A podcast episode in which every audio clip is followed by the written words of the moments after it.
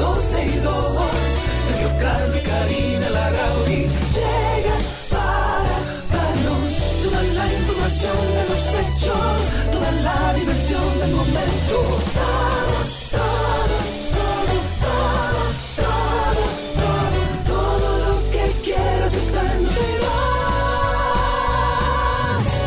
Saludos, bienvenidos. Hoy es lunes, lunes que te quiero lunes. Hoy es lunes 18 de julio del año 2022 y estamos haciendo entrada triunfal a la 91.3, 91.1 FM para empezar en buen pie la semana. ¿Te parece? Yo entiendo que sí, que hay que empezar con buen pie, hay que tener fe de que esta semana va a ser buena, de que vamos a lograr todo lo que nos propusimos para mm, esta semana. Pero evidentemente Yes. las noticias no paran, las noticias no paran, nosotros estamos aquí en esta parte introductoria. Tratamos siempre de, bueno, de ponerlos al día de todo lo que está pasando. Tú pareces un chamaquito de eso de los que andan jugando pelota los fines de semana. Hoy sí. ¿Y qué es lo que pasa? Bueno, Deja ver, suéltate el cabello, deja ver. eh, no. Eh, Deja ver. Ah, no, sí, ponte la gorra, sí. Póntela. Sí, sí. No, no, no, no, ponte la gorra, Karina. No.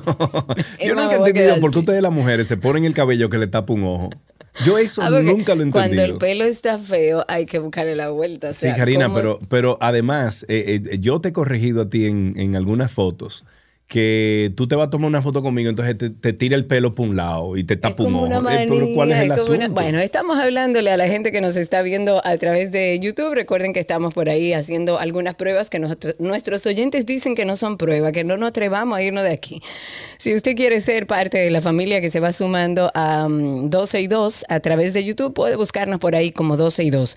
A través de Twitter Spaces también, ya estamos conectados ahí hace un tiempo. Tenemos una gran familia. Adiós Clara, adiós Manuel, adiós Inés, Josué y a todos los que Clara se conectan. dice, ¡Epa! A todos, Josué, un abrazo. A todos los que se conectan, muchísimas gracias. Recuerden que en Twitter es muy fácil, es solamente buscarnos como 12 y 2. Eh, Ahí usted va a ver un circulito, clique encima de él y así de fácil. Ah, mira, dice Isabel que es haciéndome competencia que tú estás con mi flow, porque yo siempre me pongo gorra y me Siempre. pongo gorra porque yo eh, no me peino a la mañana, entonces mi cabello. no, no hay por qué bueno, eh, peinarse. además Nosotros que tengo que ir al hacer un programa honesto. Tengo- bueno, yo, no. yo he venido bastante honesto. Un programa Mira, mira, honesto mira. jamás. mira, mira, honesto. Qué locura.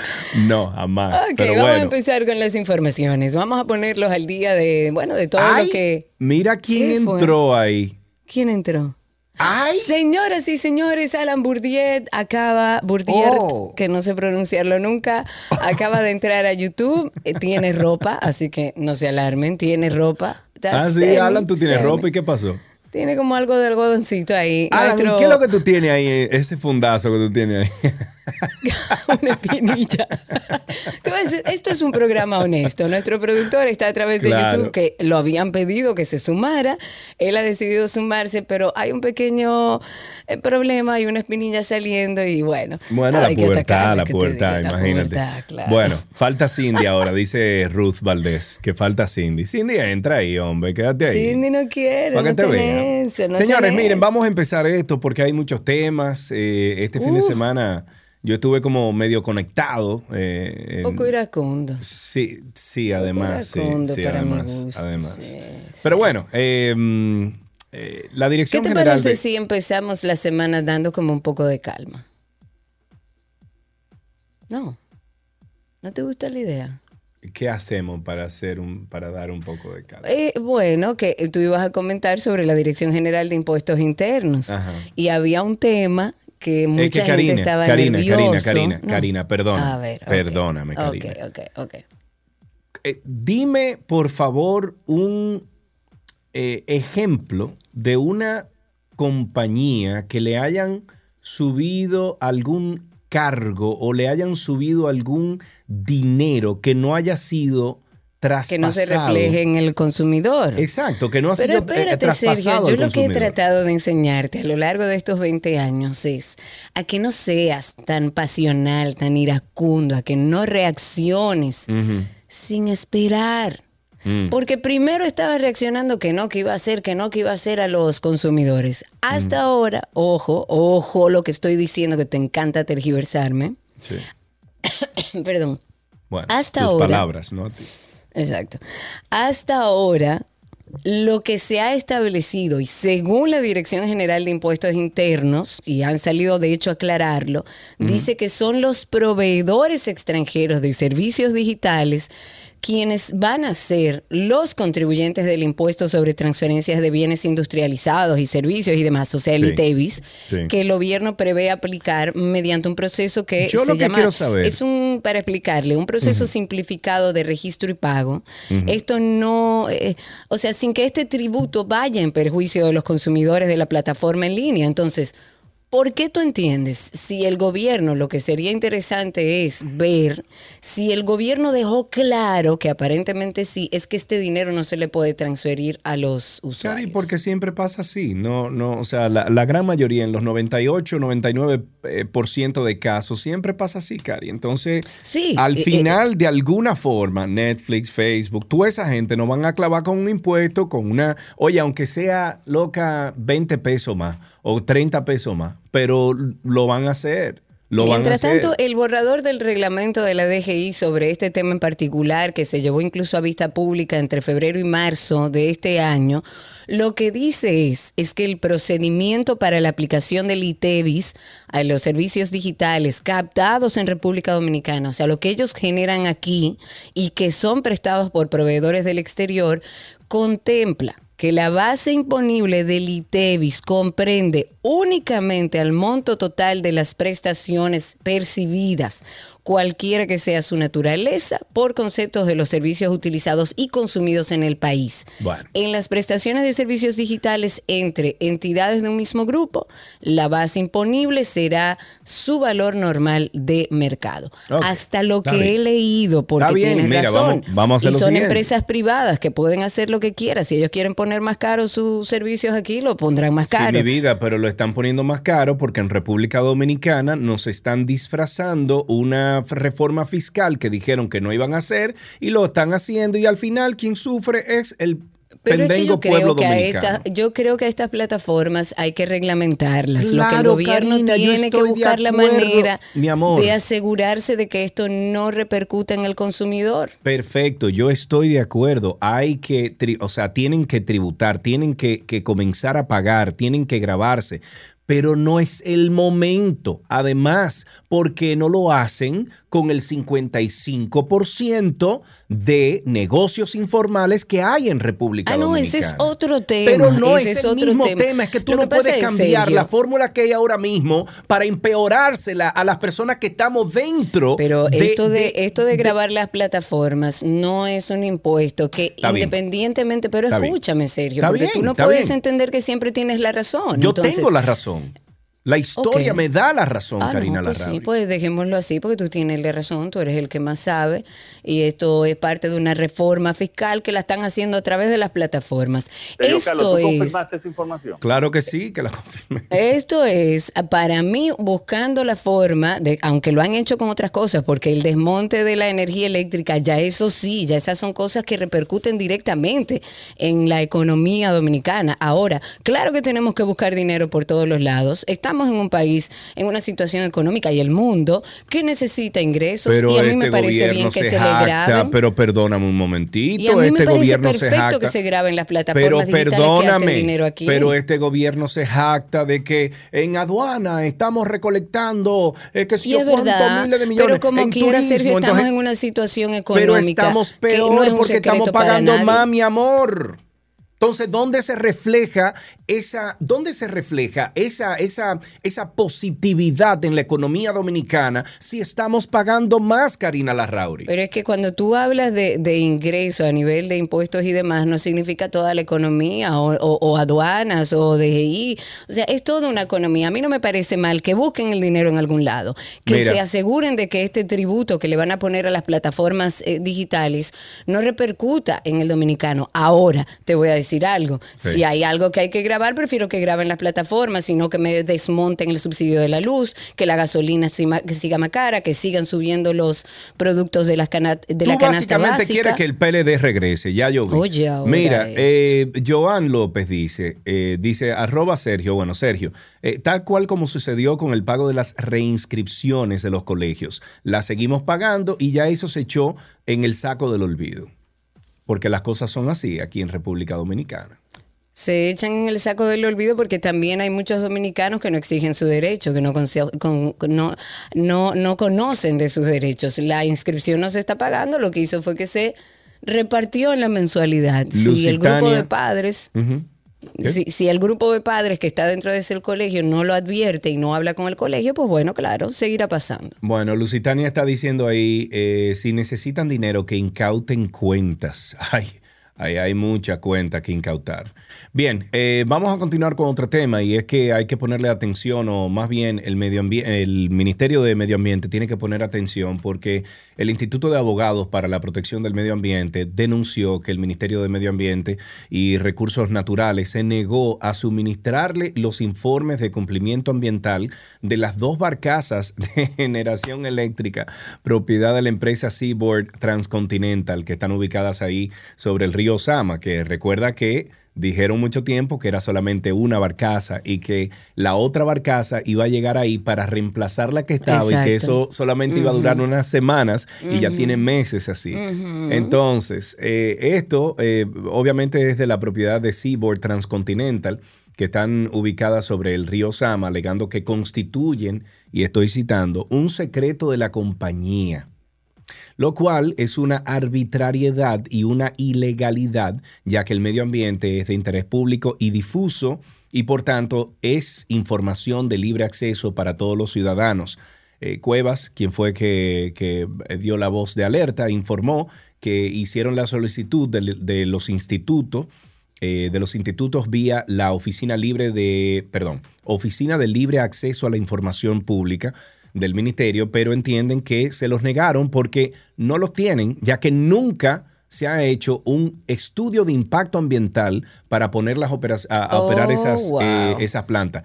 Sí te digo que Pero cuando- ellos estuvieron aquí con nosotros Ahí y voy. dijeron que contaban con todos sus permisos y Sí, que de mi hecho vida, pero ese estudio que ellos tienen son ellos que lo han hecho. Entonces no hay un estudio independiente que haya evaluado el impacto que tiene esa planta y ahora dos que hay ahí aparcadas en el río Sama que no tienen el impacto que hacen ahora mismo, que tienen el- ahora mismo esos, eh, esas dos barcazas. Entonces ahí está el asunto. Bueno, yo entiendo que esto es un tema que viene tratándose hace mucho tiempo. Ahí tenemos ahora al señor Seara. Vamos a ver qué pasa a partir de ahora. Es un tema que hemos tratado desde ambos puntos, porque hemos tenido aquí a la gente de CIBOR, hemos, hemos tenido ambientalistas, hemos hablado con incumbentes del Ministerio de Medio Ambiente y no hay forma de que eso llegue Oye. a un final. Dice Seno en YouTube, dice Seno que si la familia Rosario recupera su herencia podría ayudar a la economía del país. Tú no eres bueno. Vámonos con las sedes, que ese es otro lío que anda por ahí. Vamos a hablar de las sedes. Las irregularidades en el sector eléctrico, perdón, parece que son como como que se sabe que va ahí y uno va ahí a, a lo que va, porque vuelven las irregularidades en este sector en nuestro país, que se han visto a lo largo de todo el año, van desde el clientelismo hasta el despilfarro de los recursos. Recuerden que hay un caso por ahí grandísimo que saquearon las sedes. En un trabajo que dio a conocer el programa Nuria, ahí vimos algunos detalles de un posible conflicto de interés de parte de los directivos tanto de EDESTE y también de Ejejido, o sea, de la empresa de generación hidroeléctrica dominicana. ¿Lo viste? Mm, no, no lo vi. Ah. Eh, a Nuria, este fin de semana tú Sí, dices? exacto. No, no lo vi, no lo vi. Pues bueno, eh, a lo largo de, de- de su historia se han hecho numerosos negocios con instituciones del sector eléctrico. Por ejemplo, para no olvidar, un contrato con EDESTE de corto plazo de compra y venta de energía y potencia de punta del año 2017, de un 7 de febrero del 2017, con vigencia hasta el 28 de febrero del 2019. Un alto directivo de, de este y el director de compra de energía y regulación estuvieron participando en esas negociaciones, como lo No. Ah, evidencian. yo lo vi, yo lo vi, Ah, yo lo lo vi, yo lo vi, claro. Entonces, eh, eh, participaron en estas negociaciones eh, y lo evidencian estas Sí. comunicaciones que fueron firmadas por él en febrero y abril del año 2017. Sí, sí, sí, pero también ha hecho eh, negociaciones con Falcondo a través de su empresa privada llamada G440, eh, perdón, G440 Energy Consultants, formada el 29 de mayo del 2019, que está ubicada en la Rómulo Betancourt y cuyos servicios son las asesorías en el sector eléctrico. Su socio y gerente también es funcionario del sector eléctrico. Entonces, según la nómina de junio del 2022, es gerente de regulación y normas de EGEGID, o, o sí, EGEGID, así se llama, devengando 141.680 pesos Oh, mensuales. Junto a ellos hay un tercer empleado del sector eléctrico vinculado a esta empresa. Entonces, usted no puede ser parte de- esencial del, del sector eléctrico dentro del Estado y además dar una ases- asesoría a algunas compañías, porque eso es corrupción.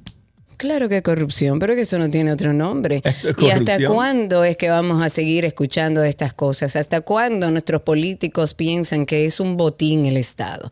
Pero vámonos a algo también interesante, señores, y que hay mucha tela por donde cortar. Y si todo esto fuera poco, caiga quien caiga. Tengo tentáculos. ¿Quién soy? Este caso es un verdadero sancocho. Tengo tentáculos. Medusa soy. Y todo esto por venganza. Tengan cuidado. Medusa soy. Caiga Bueno, señores, aquí hay mucho por donde cortar con este expediente Medusa. Recuerden ustedes, aquellos que tengan curiosidad, que ojalá todos, para que estén al tanto de lo que pasa en el país y con nuestras instituciones, el expediente acusatorio del caso Medusa, de la operación Medusa, está en nuestra página 12y2.com. Es un descargable. Ustedes entran, lo descargan, lo pueden leer íntegro. Las mil, dos mil primeras páginas son más que suficientes. Pero el ex procurador general de la República, Jean Alain Rodríguez, según este expediente acusatorio, construyó con dinero de la institución, porque con su dinero no quería pagar nada aparentemente, con dinero de la institución, una verja perimetral. ¿En dónde? En un terreno que, bueno, es de su propiedad, fue adquirido en su última operación con dinero de la Procuraduría también. Este eh, solar se encuentra en la avenida Circunvalación de Santo Domingo, eso está próximo al cruce de Villamella Yamasá. Y por lo menos así se hace constar en parte del, del expediente acusatorio que presentó la, la PEPCA en contra del ex procurador y por supuesto de todos los encartados en este entramado eh, Medusa. Pero es largo eso, Qué señores. Se compraban casas, se compraban solares, De se todo.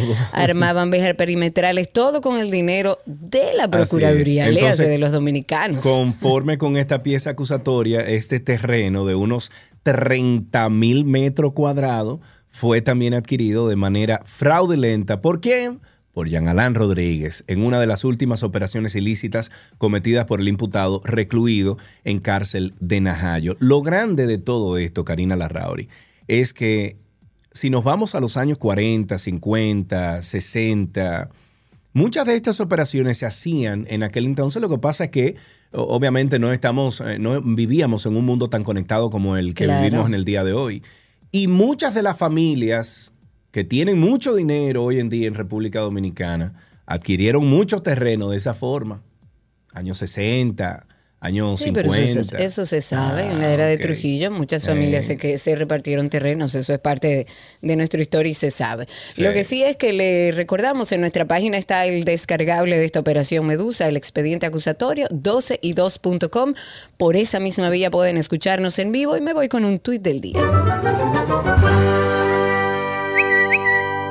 Bueno, señores, hoy va a estar caliente, muy caliente Alicia Ortega con el informe, porque esta noche en el informe de Alicia Ortega a las 9, la Dirección General de Compras y Contrataciones Públicas confirma que hubo irregularidades en el proceso de licitación del programa Pinta tu Barrio. Ay, en con Navidad ahí, de con el, el amiguito del presidente de Luis. Señores, pero Luis se ha, se ha rodeado como de gente que lo que quiere es como hacerse de dinero. Como complicado. ¿Eh? Como complicado. complicado y uno se sorprende. o por lo Además, menos Karina, hay que esperar tengo- los procesos. Te tengo un chisme. ¿Cuál será? Una persona de Palacio, este fin de semana estaba hablando con ella y me dijo que parece que a nuestro presidente, el humilde, se le han subido los humos a la cabeza. Después te digo por qué.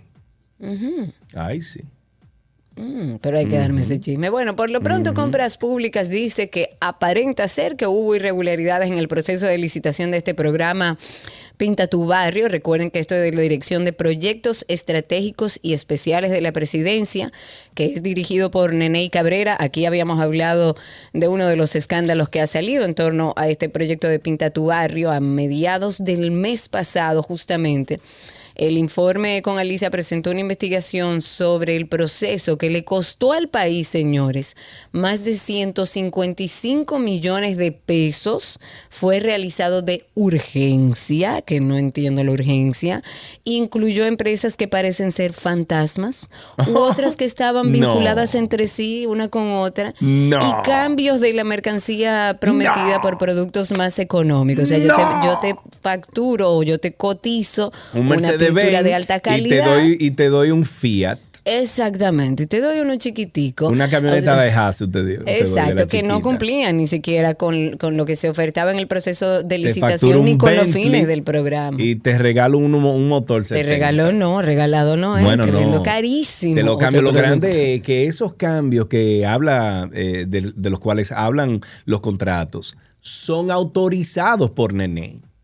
O sea, aló, Nene, mira, en el contrato que yo firmé con, con el programa, eh, lamentablemente no va a aparecer la pintura tal y tal, pero tengo una pinturita que va a ser lo mismo, pero Lo un mismo, barata. lo mismo. Dale para allá. Él fue quien autorizó todo eso. Pero se supone, es el director, o sea que se supone que él tiene que saber por lo menos de esos procesos y hay que ver el que supervisa, que se entregó, que no se entregó, porque estas empresas, algunas están relacionadas entre sí, hay otras que son fantasmas. Entonces, eh, lo bueno de todo esto, porque uno como que se abruma en el proceso, o por lo menos como lo siento yo. Lo bueno de este proceso son dos cosas. Primero, que la sociedad está muy alerta. Y segundo, que bien o mal, lleguen a término o no, están saliendo estos casos que antes ni nos enterábamos, señores.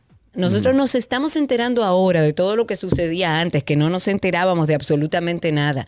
Y que programas de investigación hacían estos trabajos. Y lo más que hacía Danilo Medina era, canc- era, era sacar Bueno, del. Karina, cancelarlo y ya. y váyase lo- para su casa con todos sus millones. Lo que pasa, Karina, es que yo, yo no sabía. Yo no sabía, yo no sabía que mi hermano era eh, eh, proveedor No. del Estado, Karina. No, Yo ni los sabía nada ministros sabían que tenían que hacer declaración Entonces, de lo- bienes, según lo usted, grande no lo es- sabían. Lo grande es que, que hay gente que llega al Estado y comienza a, a robar. Y cuando le dicen ladrón se ofende.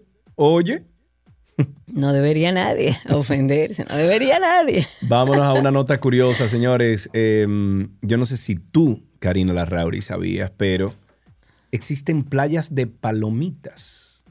¿Cómo de palomitas? De palomitas. Yes, yes, yes, pero, yes. pero de palomitas. Bueno, de fuerte, maíz. Dios. fuerte, déjame buscar esto. Ve, ve tú leyendo eso, para yo buscar esto y enseñarlo por Bueno, aquí, según lo que veo que tiene Sergio aquí, es eh, Fuerteventura. Eso está entre las Islas Canarias y es la costa más paradisíaca, dicen. Sus extensas e impresionantes playas de arena dorada Wow. son el Edén para los que buscan la felicidad junto a la orilla del mar. Dice, eh, la diversidad de la isla es tanta que entre los paraísos costeros encontramos uno muy especial y, ex- y extraordinario, popularmente conocida como la playa de las palomitas de maíz. Mira qué rico, mira, mira, mira, mira, mira, tú estás viendo la foto. A ver, uy, Tú sabes qué. Karina, yo Pero quiero que ¿por tú qué me- palomitas? ¿Pero por qué palomitas? No entiendo. Porque por el por la forma que tiene, Ah, por la forma. Y fíjate que se en- bueno, en este caso no se encuentran dos océanos como pasan en otros en, en otras playas, en otros lugares. Pero fíjate que a ver si se puede ver ahí. No, no se puede ver. Eh, pero wow, el agua es impresionantemente, parece agua caribeña, incluso parece como agua Claro, de, sí. De nosotros aquí. Mira qué lindo los caminitos como lo hacen, que llegan a, a esas piscinas naturales de agua. Se parece mucho, esto me recuerda a mí mucho Bahía de las Águilas. Ay, sí, tiene un color muy Sí, parecido tiene- como, como a Bahía, está muy Tiene lindo. un sabor como a Bahía de las Águilas, mira qué lindo. Em, Pero para que entiendan, estas palomitas realmente son algas marinas y son conocidas como rodolitos. Y aunque inicialmente eran como de color rojo, se empezaron a volver blancas con el tiempo y las olas los llevan a tierra y le dan una forma única que recuerda justamente a la palomita. Fíjate la foto que subió. Míralo aquí, ven, míralo aquí, Este fenómeno natural Míralo ahí. se puede observar también en otros lugares, pero la playa de las palomitas, como le llaman en Fuerteventura, es una de las más impresionantes. Mira. Lo que están en YouTube están viéndolo. Sí, mira, mira, mira, parece palomita de maíz, de verdad.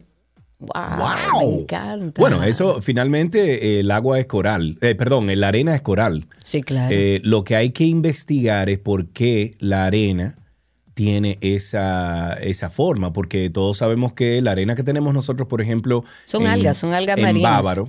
Ah, bueno, sí, Se exacto. llaman rodolitos. Bueno, la arena que nosotros tenemos en Bávaro es la pupú de los peces. Pero señores, claro, del pez loro. Por eso está loro, protegido el pez loro para que te- podamos seguir teniendo nuestras arenas blancas. Sí. Ok, dentro de otras cosas, y antes de terminar, algo positivo, lo bueno se comparte, se reconoce. Los bomberos del Distrito Nacional rescataron a una perrita que estaba en un incendio que ocurrió en el sector San Carlos. Hay un video que anda circulando donde se ve, se observa al capitán de los bomberos, al señor Otto Manuel Geraldino, un abrazo para él con la perrita en brazos junto a los demás bomberos que, bueno, arriesgaron su vida y salvaron a los demás y a este animalito también. Eso me hace sentir que somos más humanos. Mira, eh, Claudio Pérez dice que por esas noticias que nosotros, de la cual estábamos hablando, eh, Karina, sobre Jan Alain, es que no se puede hablar de, nuevos impuestos antes de poner impuestos. Eh, Nilcio dice, oiga, compadre, pero usted, como dice, eh, como dice este niño, eh, Danilo, que dice, oye, compadre, pero usted... Y Henry dice, hola mis amigos y amigas, Karina y Sergio. Hola Henry, está con nosotros a través de YouTube, que sigue YouTube, que sigue creciendo nuestra comunidad de YouTube. Por favor, a los que están ahí ahora mismo viendo este programa, wow, mira, yo nunca pensé que íbamos a decir eso de que 12 y 2, de que viendo este programa. Es, verdad, nosotros tenemos que decirlo, éramos bastante... Nos habíamos resistido mucho a sacar video porque nos encanta el audio como audio, pero bueno, a pedido de nuestros oyentes estamos ya haciendo las pruebas en YouTube. Queremos recordarles que tenemos nuestro proyecto de Karina y Sergio After Dark. Es un proyecto que nos encanta porque hemos querido visibilizar un poco el tema de la salud mental, el, hablar de este tema, sobre todo luego de la pandemia, entendimos que se hacía necesario. Para nuestra sorpresa, ha sido un proyecto de mucho éxito, ha sido un proyecto que la gente busca, no solamente en nuestro país, sino en en otras partes del mundo, nos escuchan en México, en Argentina, en Estados Unidos. Y bueno, la idea es poder llegar a todos ustedes y compartir un espacio de valor donde puedan identificar cualquier situación que están viviendo o que está viviendo alguien cercano a ustedes. Hemos hablado de ansiedad, hemos hablado de depresión, hemos hablado de depresión infantil, de codependencia, de muchas cosas que nadie nos explicó. El más reciente que estrenamos el viernes pasado habla de dejar ir. Escuchemos.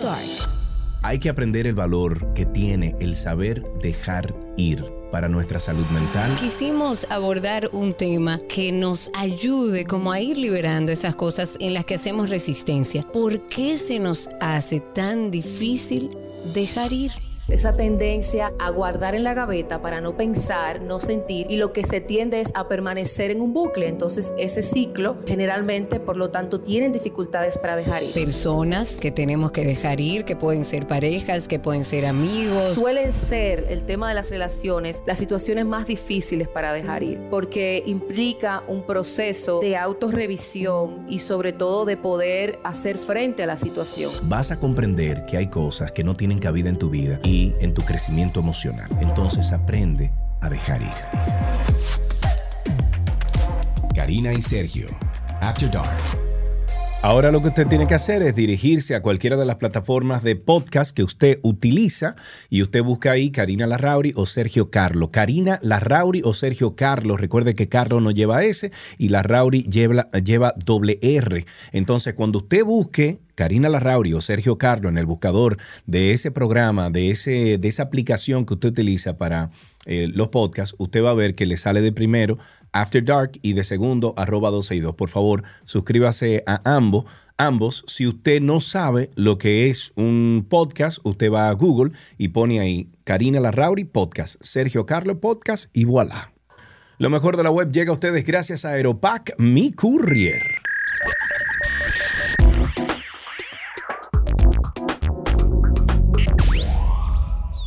Ya estamos en lo mejor de la web y de inmediato pasamos con, bueno, algo que podría como mejorarle la vida el día a día y se llama PlantNet. Plant de planta, PlantNet de Network. Es una aplicación gratuita para identificar plantas. En el mercado existen, por ejemplo, numerosas aplicaciones Sí. móviles que permiten identificar plantas, hojas, ¿verdad? En, en las matas y conocer qué cuidados hay que darles en particular a cada una de ellas. Lo que ocurre es que la mayoría, eh, la mayor parte de ellas son de pago, o sea, tú tienes que pagar por esta. Sí, por ejemplo, yo tengo una que se llama Planta, así mismo se llama Planta, que es de pago. Ok, Tiene bueno. una parte que no se paga y luego el completivo para pagar. Dice que esta, esta PlantNet, eh, tiene una parte colaborativa y que te per- permite identificar cualquier especie para saber eh, mucho más sobre ella de forma gratuita. Se llama PlantNet. Con esta aplicación tú formas parte de un proyecto de ciencia ciudadana. Es como un... eh, eh, es como un Waze, más o menos, pero de las plantas, sobre biodiversidad vegetal con que, bueno, ya que con tu fotografía y comentarios se va generando una base de datos colectiva que es empleada por científicos de la fundación, eh, se llama Agrópolis, Agrópolis con G. En la actualidad, gracias a estas aportaciones de los usuarios, PlantNet ya contiene más de 3.900 registros de especies distintas. Entonces, para emplearla, lo único que tienes que hacer es tomar una fotografía a cualquier planta o árbol para que la aplicación la identifique en cuestión de segundos y así puedes entonces saber más sobre ella. Si te gusta conocer más sobre su entorno, entonces es ideal porque ya ofrece todo tipo de información sobre la planta, las zonas de planeta, del planeta donde se encuentra esta planta y podrás ver incluso todas las imágenes que han subido otros usuarios Me de encanta. estas mismas plantas de esa especie. La verdad que yo tengo una que funciona muy bien, se llama Planta, aquellos planteros y que practican la plantaterapia, que yo no sabía, pero me dijeron que existe, que hay terapia a través de las plantas. Sale un poco más económico que un psicólogo o puede ser un buen El completivo. día que yo te vea que tú abraces un árbol, entonces ya ese día Ay, estás mi amor, yo me quito mis zapatos temprano en la mañana para pisar la tierra, para hablar con mis plantas, todo me cogió con eso. Ah, Google. Maps, señores, hablemos de Google Maps. A propósito de que estamos hablando de plantas, de medio ambiente, Google Maps podría mostrar la ruta más ecológica según el tipo de vehículo que tengas. Ya el usuario va a poder especificar el tipo de motor de vehículo para que la aplicación sugiera la mejor ruta ecológica que le va a ayudar a ahorrar la mayor cantidad de energía o de combustible, depende del carro que tenga. Una dinámica que va a resultar yo creo que práctica porque cada motor tiene sus características, que forma diferente también de consumo. Por ejemplo, no es lo mismo un vehículo eléctrico que un vehículo híbrido. Si bien aún no hay como demasiado detalle sobre este funcionamiento, puede que Google Maps nos permita elegir, por ejemplo, entre eléctrico, híbrido, gasolina o diésel. Y una vez que el usuario especifica ese dato, entonces lo que pretenden hacer con los algoritmos de Google Maps es sugerirle a la persona la mejor ruta para mayor aprovechamiento de la energía o del combustible. Por el momento, esto es una dinámica que no está disponible. El equipo de Google eh, no ha mencionado mucho al respecto. Esto son cosas que van saliendo eh, de especialistas en el área. Habrá que esperar para, para ver si, si alguna de las próximas actualizaciones de la aplicación de Google Maps implementa esta novedad que me parece bastante interesante. Ok, antes de irnos, generalmente solamente damos dos noticias, pero yo creo que esto es relevante y es que TikTok ha ganado mucha popularidad en los últimos años y ahora no solo compite por tiempo de horas en pantalla con otras eh, redes sociales y servicios de streaming, también compite por búsquedas. Del 40% de los usuarios de la generación Z prefiere utilizar TikTok o Instagram para hacer búsquedas en lugar de Google. Así lo informó el vicepresidente de Senior de Google, eh, ese señor que tiene un nombre rarísimo, en la conferencia Fortune Brainstorm Tech. Y estoy citando, algo así como casi el 40% de los jóvenes cuando buscan un lugar para almorzar no van a Google Maps ni a la búsqueda tampoco, van a TikTok o a Instagram. Eso dijo, además agregó, nos enfrentamos a una fuerte competencia de una variedad de fuentes, incluidos motores de búsqueda generalizados y especializados, así como aplicaciones. Bueno, Google señaló que está trabajando en traer a su motor de búsqueda a gente más joven. Bueno, eh, antes de finalizar y a propósito de que estamos en lo mejor de la web, no podemos dejar de mencionarles el usuario que tenemos justamente en Instagram para que ustedes pasen por ahí. Tenemos a 12 y 2 en Instagram y en todas las plataformas sociales, pero también tenemos el usuario de Karina y Sergio After Dark. Así pueden conseguirlo. Karina y Sergio After Dark en Instagram, por ahí complementamos toda la información que compartimos con ustedes a través de cada uno de los episodios. Este de esta semana, bueno, ya nos escribieron, es el mío. Porque a veces uno se aferra mucho a ese estado de confort o de seguridad que le da algo que usted ha hecho de manera permanente. Pero muchas veces eso, eso también implica un freno para seguir creciendo, para seguir evolucionando como seres humanos. Y tendemos a abrazarnos a las cosas, a no dejarlas ir, muchas veces por temor. Y por eso quisimos hacer un, un episodio que hable justamente de eso, de aprender a dejar ir. After Dark. Hay que aprender el valor que tiene el saber dejar ir para nuestra salud mental. Quisimos abordar un tema que nos ayude como a ir liberando esas cosas en las que hacemos resistencia. ¿Por qué se nos hace tan difícil dejar ir? Esa tendencia a guardar en la gaveta para no pensar, no sentir y lo que se tiende es a permanecer en un bucle. Entonces ese ciclo generalmente, por lo tanto, tienen dificultades para dejar ir. Personas que tenemos que dejar ir, que pueden ser parejas, que pueden ser amigos. Suelen ser el tema de las relaciones las situaciones más difíciles para dejar ir porque implica un proceso de autorrevisión y sobre todo de poder hacer frente a la situación. Vas a comprender que hay cosas que no tienen cabida en tu vida y en tu crecimiento emocional. Entonces aprende a dejar ir. Karina y Sergio, After Dark. Ya saben ustedes, nos pueden conseguir en absolutamente todas las plataformas de podcast. Nos buscan como Karina Larrauri o Sergio Carlo. Asimismo, en el buscador, en, usted está en Spotify, por ejemplo, y en el buscador, en vez de usted poner Michael Jackson, Peter o, o Santería de, de Sublime O Juan Luis Guerra o, lo que sea, exacto. Abinader. O usted pone ahí, usted pone ahí Karina Larrauri o Sergio Carlo, sin S, Carlo. Y entonces ahí le va a salir la carátula de, mm, de, de After Dark y también de 12 y 2. Por favor, suscríbase a ambos podcasts que siempre compartimos muchas eh, buenas informaciones. Eh, Karina, mira, ahí está diciendo, déjame ver, José Antonio Mejía en YouTube está diciendo, yo como agrónomo y paisajista hablo con las plantas todos Mira, los José días". Antonio, hazme el favor, escríbeme un mensaje directo por Instagram, porque yo necesito consultores, yo estoy en mi proceso de aprendizaje y necesito gente que cuando se me enferme la mata me diga algo. Escríbeme por Karina Larrauri en Instagram, porfa. Yes, ahí también le estoy poniendo a través de, de YouTube, le estoy poniendo el usuario de Karina Larrauri, eh, de Karina y Sergio After Dark en Instagram. Ahí está, arroba Karina y Sergio After Dark en Instagram.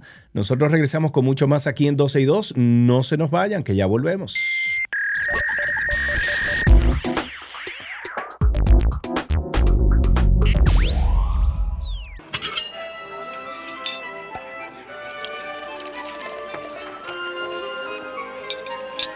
Hola, la, Uh, la, oui, je mange. A comida de Gabriela.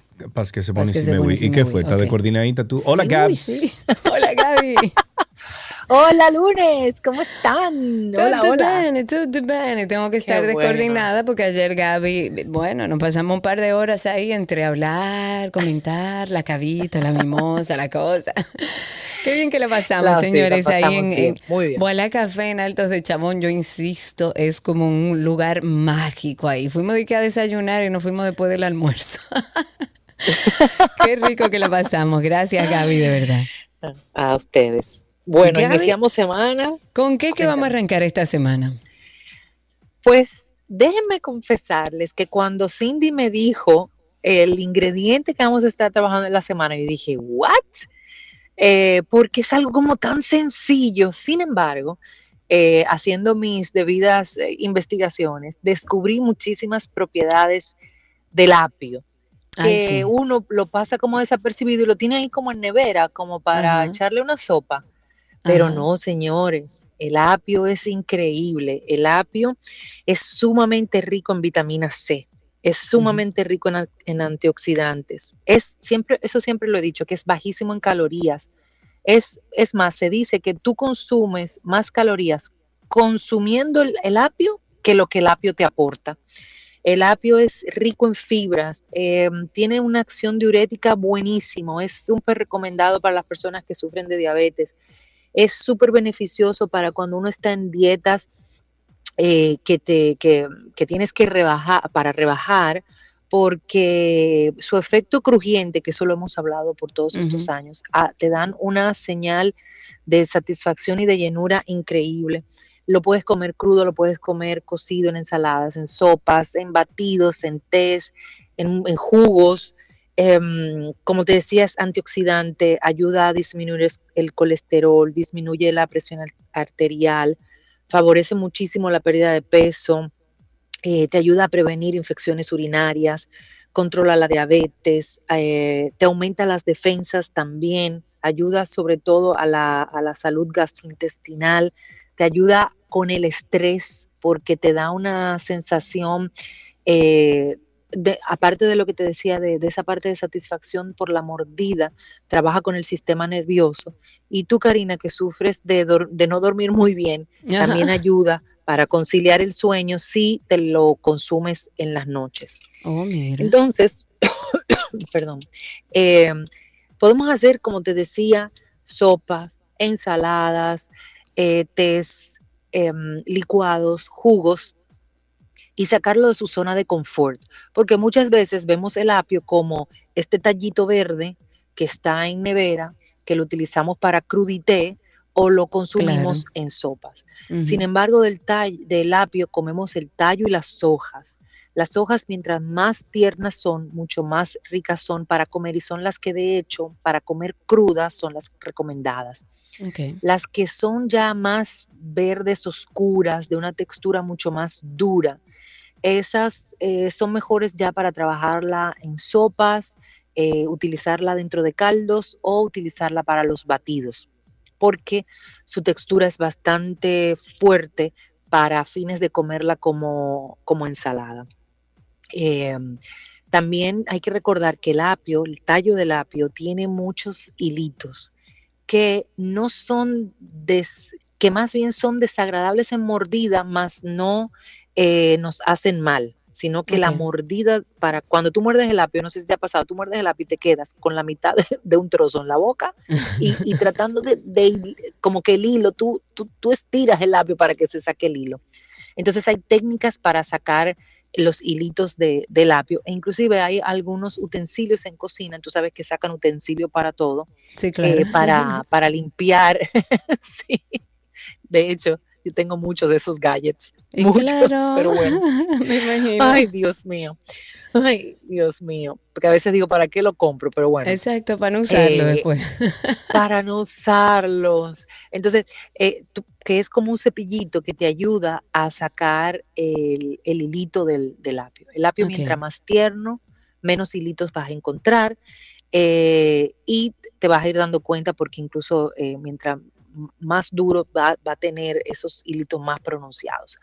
Entonces, en el día de hoy vamos a hacer una receta que esta sí la había hecho, ten- tenía mucho que no la hacía y buscando en el baúl de los recuerdos de, de mi computadora, me encontré con esta ensalada de apio, menta y queso azul, que es Uy, qué deliciosa, Y señores. Es sumamente refrescante, eso mismo.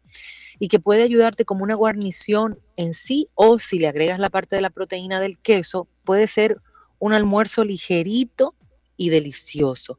Pocos ingredientes y créanme que muchísimo sabor. Vamos a necesitar cinco tallos de apio con las hojitas, si son tiernas, pues muchísimo mejor. Dos cucharadas de menta fresca picada, una cucharada de aceite de oliva, limón amarillo preferiblemente.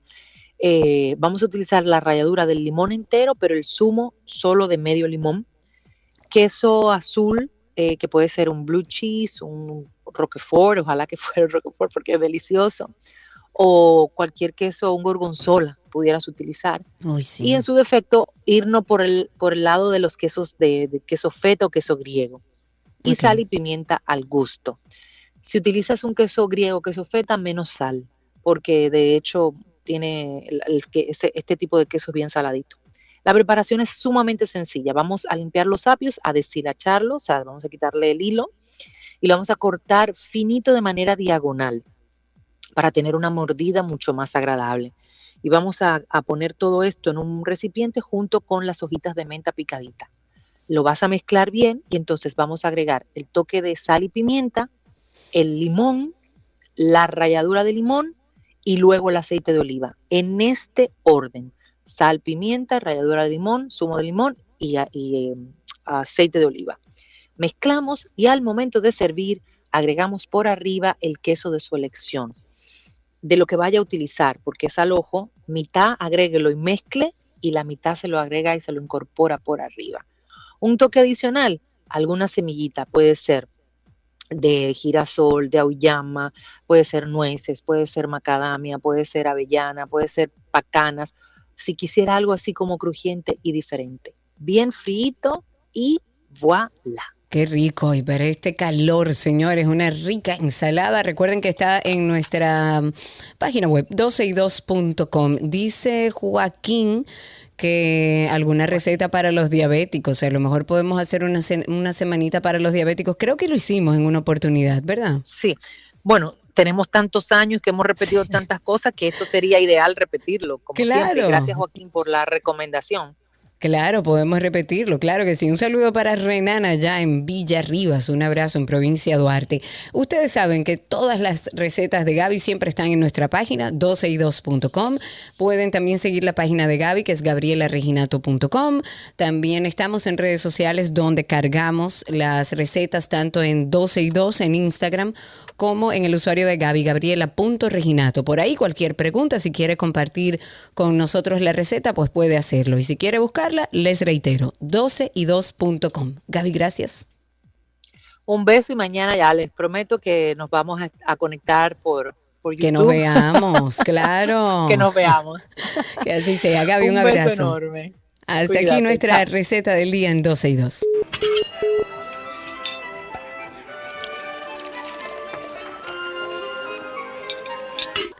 ¿Qué aprendiste hoy? Llega a ustedes gracias a Nido Crecimiento, tu amor, su futuro.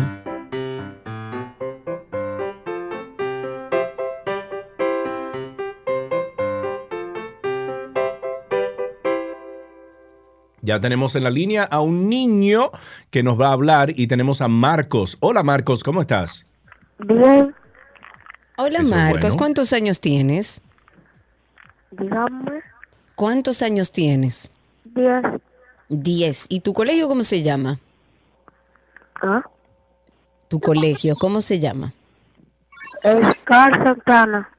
Cuéntame que Oscar Santana. Oscar Santani, cuéntame una cosa, ¿cómo te está yendo en vacaciones? ¿Qué estás haciendo en vacaciones? Me estoy divirtiendo escuchándolo a ustedes y con mi primo también. Ah, mira, ese es otro que va a crecer y va a decir que creció con nosotros. ¿Qué te gusta más, la playa o el mar? Digo, el mar o el río. Dígame, ¿Qué te gusta más, la playa o el río? me gustan las dos. Las dos cosas, pero no como muy frío el río. ¿O tú eres de lo que se tira y no le da frío? No, ok, ¿tú te sabes algún chistecito, Marcos? ah, no, no tengo. No, bueno, vamos a guardarle igual sus regalitos a Marcos. Muchísimas gracias por llamar aquí en ¿Qué aprendiste hoy? Ya regresamos.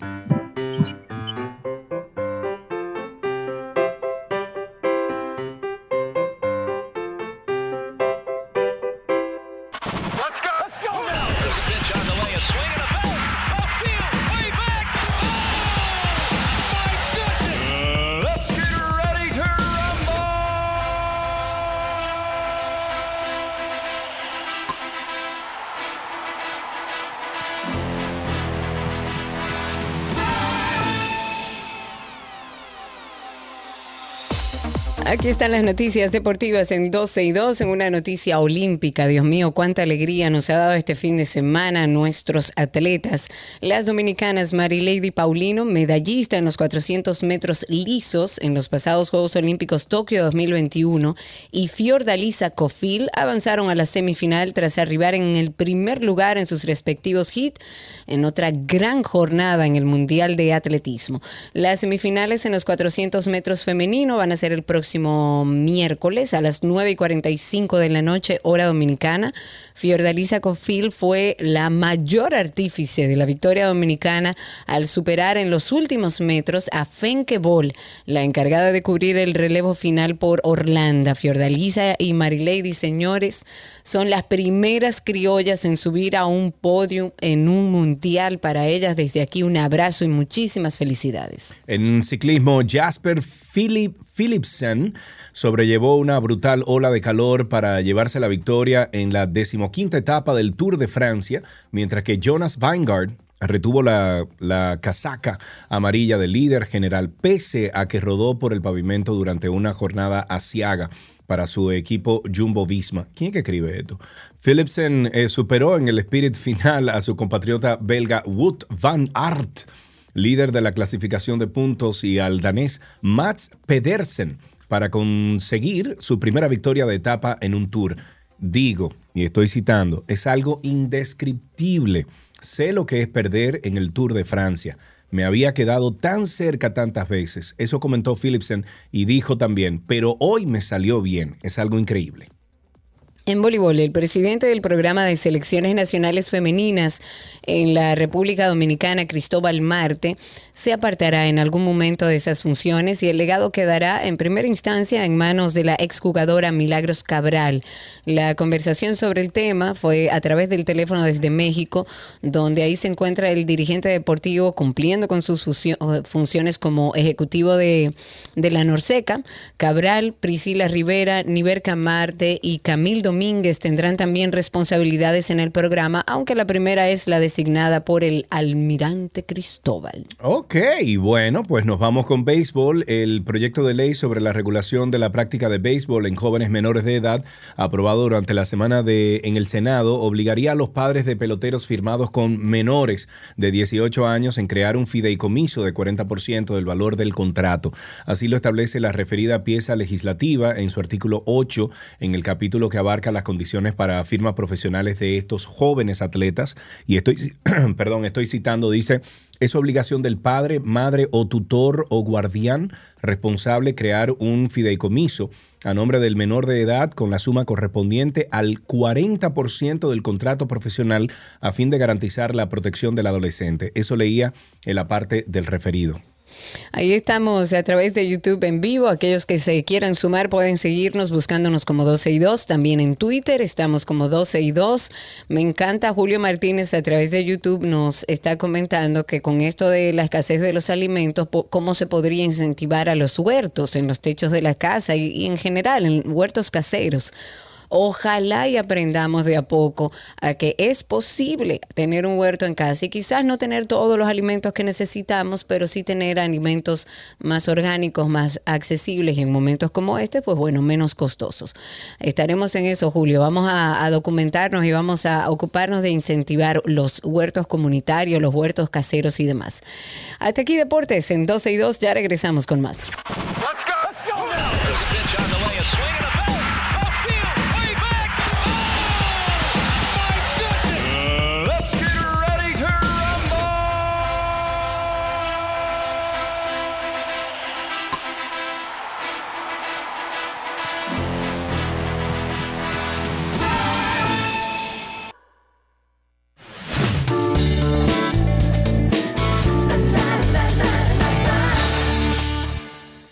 Estamos en las informaciones de entretenimiento. La gente de YouTube y de Spaces saben muy bien todo lo que pasa detrás de cámara. Ahora vamos, ahora vamos, ahora vamos. En entretenimiento. Espérate que no cae, espérate, vamos a hacerlo, ey, no, vamos a hacerlo no por aquí. Eh. Con anillo y foto relajada en una cama, Jennifer López grita al mundo que se casó. ¿Por qué que la gente tiene que, como que casarse? Porque ¿por qué si ustedes son dos personas ya con hijos, ya se casaron, ya se divorciaron, ambos le va bien? ¿Por qué? ¿Por qué? ¿Por qué? Hay que casarse y después viene lo demás. Pero tú estás bueno, casada, deja que la gente se case. no, no, está muy bien, yo se lo respeto. Yo porque ella ha tenido ciertos inconvenientes, no te case. Con una foto sonriente, relajada, como decía, en una cama como si estuviera acabada de despertar, rodeada no, de sábanas cosa. blancas. Cállate, Sergio, con teléfono en mano, luciendo su maravilloso anillo de matrimonio. Así fue como Jennifer López ha gritado al mundo que contrajo matrimonio con el amor de su vida, definitivamente, el actor Ben Affleck. La foto que posteriormente fue subida a su historia, donde colocó el enlace de su página ondejlow.com, donde hay más detalles sobre esa boda súper íntima. Ustedes para ingresar a la página tienen que, bueno, se requiere el registro de los visitantes. Y ahí en la página web ella compartió eh, diversas fotografías donde luce varios vestidos de novia, color blanco, pero además se pueden observar algunas fotos, selfies eh, con su ahora esposo, quien también lució como un traje de color blanco. Dice, lo hicimos, el amor es hermoso, el amor es amable y resulta, y resulta que el amor es paciente. 20 años paciente. Eso manifestó Jennifer en uno de los videos compartidos a través de su página. Qué lindo, ¿no? Qué lindo todo. Perdóname, escucha. ¿Por qué no se escucha? Qué cosa tan grande. ¿Qué es lo que pasa aquí? Aquí hay como un maco. Yo no sé qué es lo que pasa. Vamos a ver. ¿No? ¿No se oye? Ok. No se oye, no Pues sé por qué. Lo, lo veo ahora. Sí, seguimos. Emilia Clark, señores, re- eh, re- eh, revela que tiene partes de su cuerpo inutilizables tras sufrir dos aneuris- aneurismas. Ahora sí, mientras rodaba Game of Thrones. Según reveló, su primer aneurisma estalló en el 2011 después de haber filmado la primera serie de Juegos de Trono y le provocó un derrame cerebral, mientras que el segundo necesitó, eh, en el segundo necesitó cirugía en el 2013 después de que los escáneres mostraron que se había duplicado en tamaño.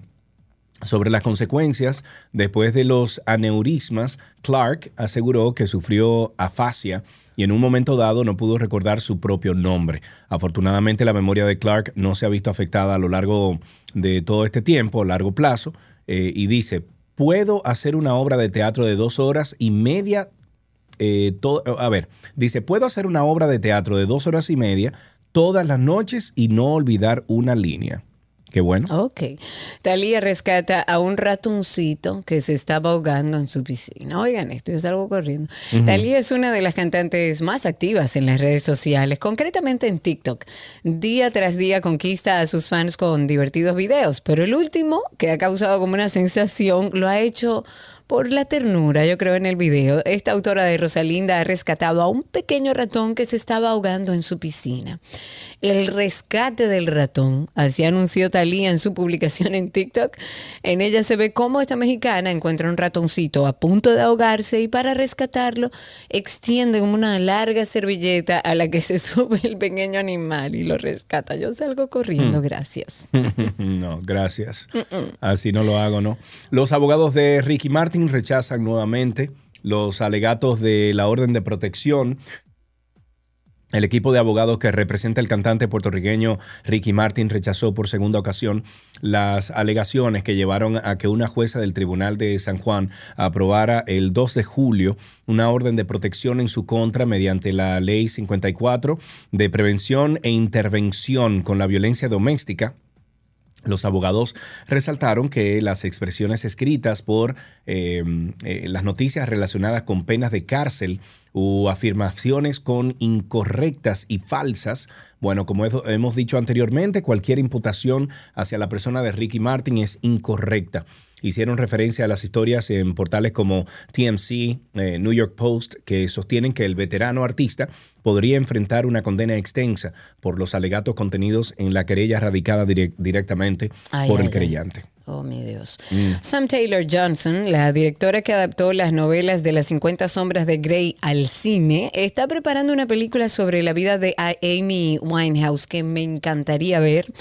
Una maravillosa artista ida de tiempo. El estudio europeo Studio Canal está respaldando la película, que al parecer es un proyecto muy secreto.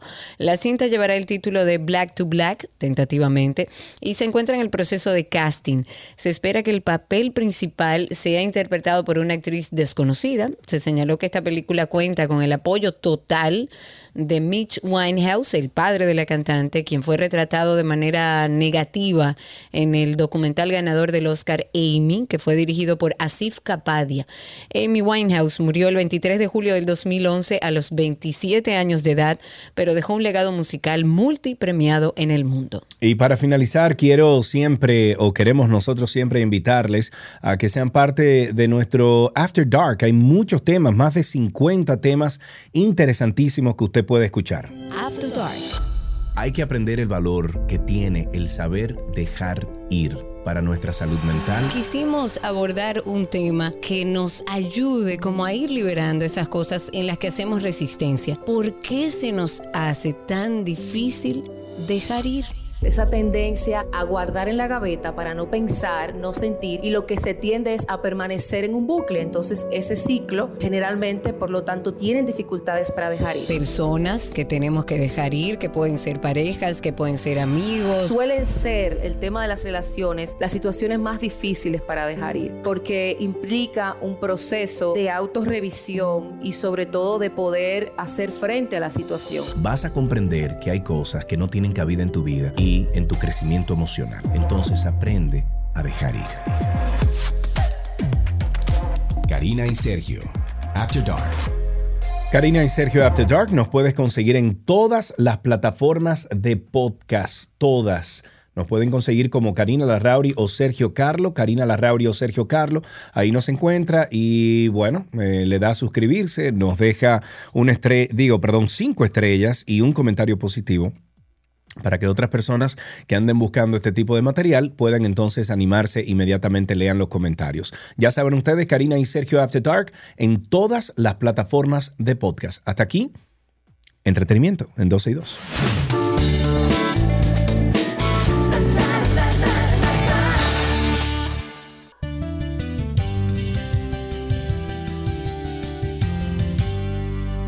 Estamos en una conversación interesante. La Organización Mundial del Turismo, la OMT, y Save the Children, República Dominicana, se han unido para apoyar la educación a través del turismo. Ambos organismos presentaron Educación para el Futuro.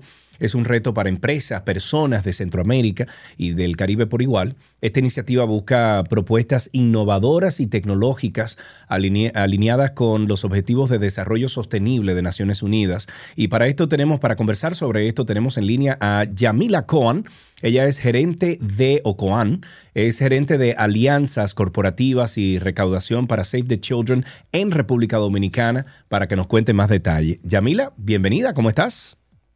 Hola, muchísimas gracias. Todo muy bien, ¿y ustedes? Muy bien, gracias a Dios. Tengo entendido que la competición se dividirá en dos categorías. ¿Cuáles son y de qué se trata? Sí, estas dos categorías deben ser de tecnología o de impacto social. Entonces, estas ideas que las personas puedan tener o empresas que tengan eh, proyectos semilla deben de impulsar el uso de la tecnología para dar soluciones al sector de turismo y al sector de educación. Y en cuanto a impacto social, estas ideas tendrán que potenciar la, transformación y mejora social de sus comunidades o de una comunidad tal vez que no formen parte, pero que han visitado y pudieron identificar debilidades que se pueden mejorar. Y deben pertenecer al sector de turismo o y la educación. Me gusta. Los proyectos que, eh, que participen en esta competencia o en esta competición deben enmarcarse en esa área en específico o dentro de eso de, de turismo hay otras subáreas. Sí, exacto. Digamos que lo de turismo y la educación son las sombrillas que van a, exactamente, los pilares de los proyectos. Pero todo debe de ir siempre en, los, en el marco de los Objetivos de Desarrollo Sostenible de las Naciones Unidas y deberán tener varias cosas, puede ser una o varias cosas. Puede ser la gestión de destinos, por ejemplo, de un destino que puede ser que tenga algún tema de impacto social que se deba mejorar, como por ejemplo Boca Chica, que conocemos que hay mucha trata de personas, de prostitución infantil y demás. Pueden ser también una configuración de la oferta, donde la oferta turística que tenga ese destino también se pueda impulsar tal vez un, proyecto de impacto social como la siembra de, de- de un bosque, la, re- el- la recolecta de basura y demás, o una conexión con el mercado eh, local, como por ejemplo sabemos que en Constanza hay muchísima oferta de mercado local en cuanto a agricultura que muchas personas extranjeras no conocen necesariamente de nuestro país. Entonces, por ahí más o menos es que va. Ya, ya eso depende de la creatividad de cada participante. Ok. Cada participante. Por aquí me están preguntando cómo se participa.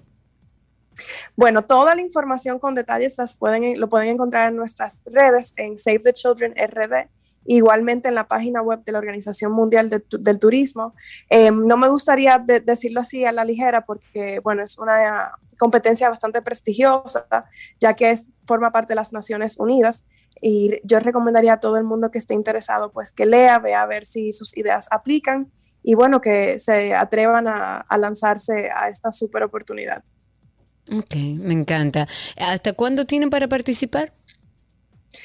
Eh, tenemos el, la- el plazo extendido. Vamos a tener hasta el 30 de septiembre de este año para que las personas puedan aplicar. Les recuerdo que pueden ser empresas que tengan proyectos semillas o ideas que no tienen que estar necesariamente formadas o organizadas, al igual que las, cualquier persona que, que tenga un proyecto personal en este ámbito, pues también puede participar. Y si alguien que ha escuchado esta entrevista quiere más información, ¿dónde podemos dirigirlos, eh, Yamila? pueden entrar a las redes de Save the Children, que ahí veo que las están pasando. Eh, nos pueden enviar un DM o nos pueden escribir. Igualmente me pueden escribir a mí personalmente, que con muchísimo gusto pues les colaboramos con eso. Excelente. Perfecto. Bueno, pues ya saben ustedes ahí, a los que están en, le voy a dar el follow back, que me ya me seguían. Eh, a los que están ahí en, en Instagram pueden ver entonces Save, de, perdón, en YouTube y las demás redes de video, pueden ver que se llama Save the Children RD, Save the Children RD, y ahí hay un enlace donde usted puede averiguar mucho más sobre, eh, sobre lo que estamos hablando con Yamila. Eh, saben ustedes que se llama esto Educación para el Futuro, Educación para el Futuro. Eh, Yamila, ¿se nos queda algo? No, nada, que por favor todo el mundo que quiera y le interese lo que es la protección de los derechos de la niñez, pues que nos sigan y vean a ver cómo se pueden involucrar con nosotros. Somos una organización que tiene más de 40 años en el país y estamos en más de 120 países a nivel mundial. Eh, pronto vendrán nuevas cositas, varios proyectos que estamos trabajando, así que para que estén al tanto nos pueden ir siguiendo en las redes. Es importante. Pues muchísimas gracias. Entonces estuvimos conversando con Yamila Coan. Ella es la gerente de alianzas corporativas y recaudación para Save the Children República Dominicana. La, mm, la página de Save the Children en Instagram es Save the Children RD y estuvimos hablando sobre educación para el futuro. Hasta aquí esta conversación interesante.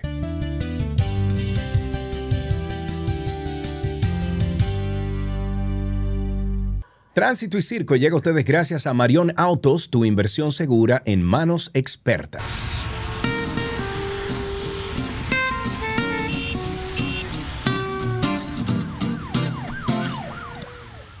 Estamos en Tránsito y Circo. Como siempre, este segmento es de nuestros oyentes, de nuestra gran comunidad que está a través de YouTube, a través de Twitter, a, través de Instagram, de nuestra página 12y2.com.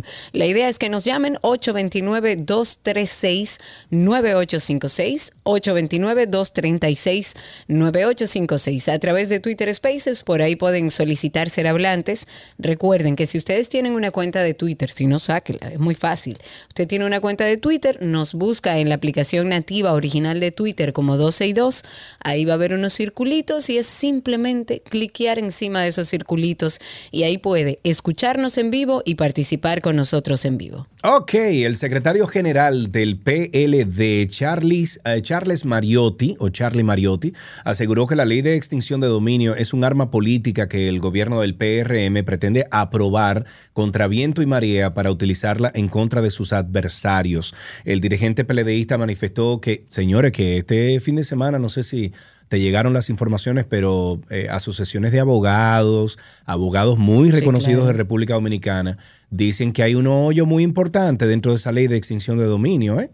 Sí, eso que hay es lo que he cosas escuchado. y Lo importantes que que, pasa, reci- revisar antes de aprobar Exacto, hay, hay opiniones encontradas de, de importantes abogados en torno a si es anticonstitucional, si no es anticonstitucional, hay palabritas que uno oye entre una cosa y otra, que si retroactividad, retrospectividad, y seguimos como en una especie de limbo, porque uno, sin ser abogado, escucha a dos abogados expertos teniendo opiniones completamente eh, distintas y uno no sabe para dónde que va a mirar. Así es. Bueno, dice que la ley de extinción de dominio es un arma política y ese afán de aprobarla a contraviento, a contrapelo de las opiniones más acreditadas, es pura y sencillamente una hipocresía total. Eso precisó el dirigente peledeísta en declaraciones reseñadas por la secretaria, eh, la Secretaría de Comunicaciones del PLD. Ahí, déjame ver dónde yo consigo eso, pero hay un video muy importante o interesante que lo hace una asociación de abogados para ver dónde lo consigo, Karina. Vamos a ver si lo conseguimos. Siguiendo con este tema de la ley de extinción de dominio, no es verdad que alguien que tenga una tierra y no tenga título le será quitado cuando entre en vigencia la ley de extinción de dominio, como muchos abogados dicen, que puede ser un riesgo, que esto que hoy estamos aprobando y que entendemos va dirigido al narcotráfico, al lavado de activos, a la corrupción, que mañana puede verse, digamos, en perjuicio de un ciudadano común que le pueden ir a quitar una tierra. Pero lo que dicen algunos abogados es que esta pieza legislativa, eh, legislativa contempla sanciones para los funcionarios que cometan excesos en su aplicación. Eso es parte de lo que dijo el, el senador Antonio Taveras, citándolo, dice. El, proyecto de ley de extinción de dominio que se aprobó tiene un listado de 12 delitos por los cuales se puede iniciar un juicio de extinción de dominio, que son narcotráfico, trata de personas, contrabando, delito tributario, robo al Estado, estafa al Estado, bueno, entre algunos otros, pero son 12 en total. Dice él que no es verdad que alguien que tenga una tierra y no tenga título, se le quitará. El dirigente político dijo que desde la opinión pública se ha levantado como una serie de, y citando sus palabras, él habla de sicarios del derecho que buscan desacreditar la ley desinformando. Pero yo he escuchado abogados eh, que le, de mi entero crédito, a los que respeto y admiro, diciendo que sí, que puede verse a futuro en perjuicio de un ciudadano común. Ahí tenemos una llamadita, está con nosotros en la línea Diego. Buenas tardes, Diego. Tranquilo. Sergio Carlos, Cuéntamelo. eh, ¿tú tienes miedo de esa ley? Eh, no, para nada. Eh, y Karina tampoco, ni yo tampoco. Bueno, perdón, perdón. No es que yo tenga miedo o no, es que hay cosas ahí que he habla- he hablado con algunos abogados que preocupan. Entonces, Sí, no. así como así como esa ley puede aplicarle a, a las personas según lo que he oído, esa, esa ley se puede aplicar a narcotraficantes, etcétera. Puede ser a cualquier persona común y ahí es que va el problema. Claro, pero independientemente de eh, los que están haciendo bulla, y yo entiendo que sí, hay una parte, hay una buena parte de legisladores que están en contra sin razón alguna, simplemente por, por el hecho de la existencia de la ley. Ah, no, no, no, no, no. En eso, en eso estamos de acuerdo. O sea, eh, esa gente que solamente está en contra, eh, solamente para llevar la contraria, que no, así no.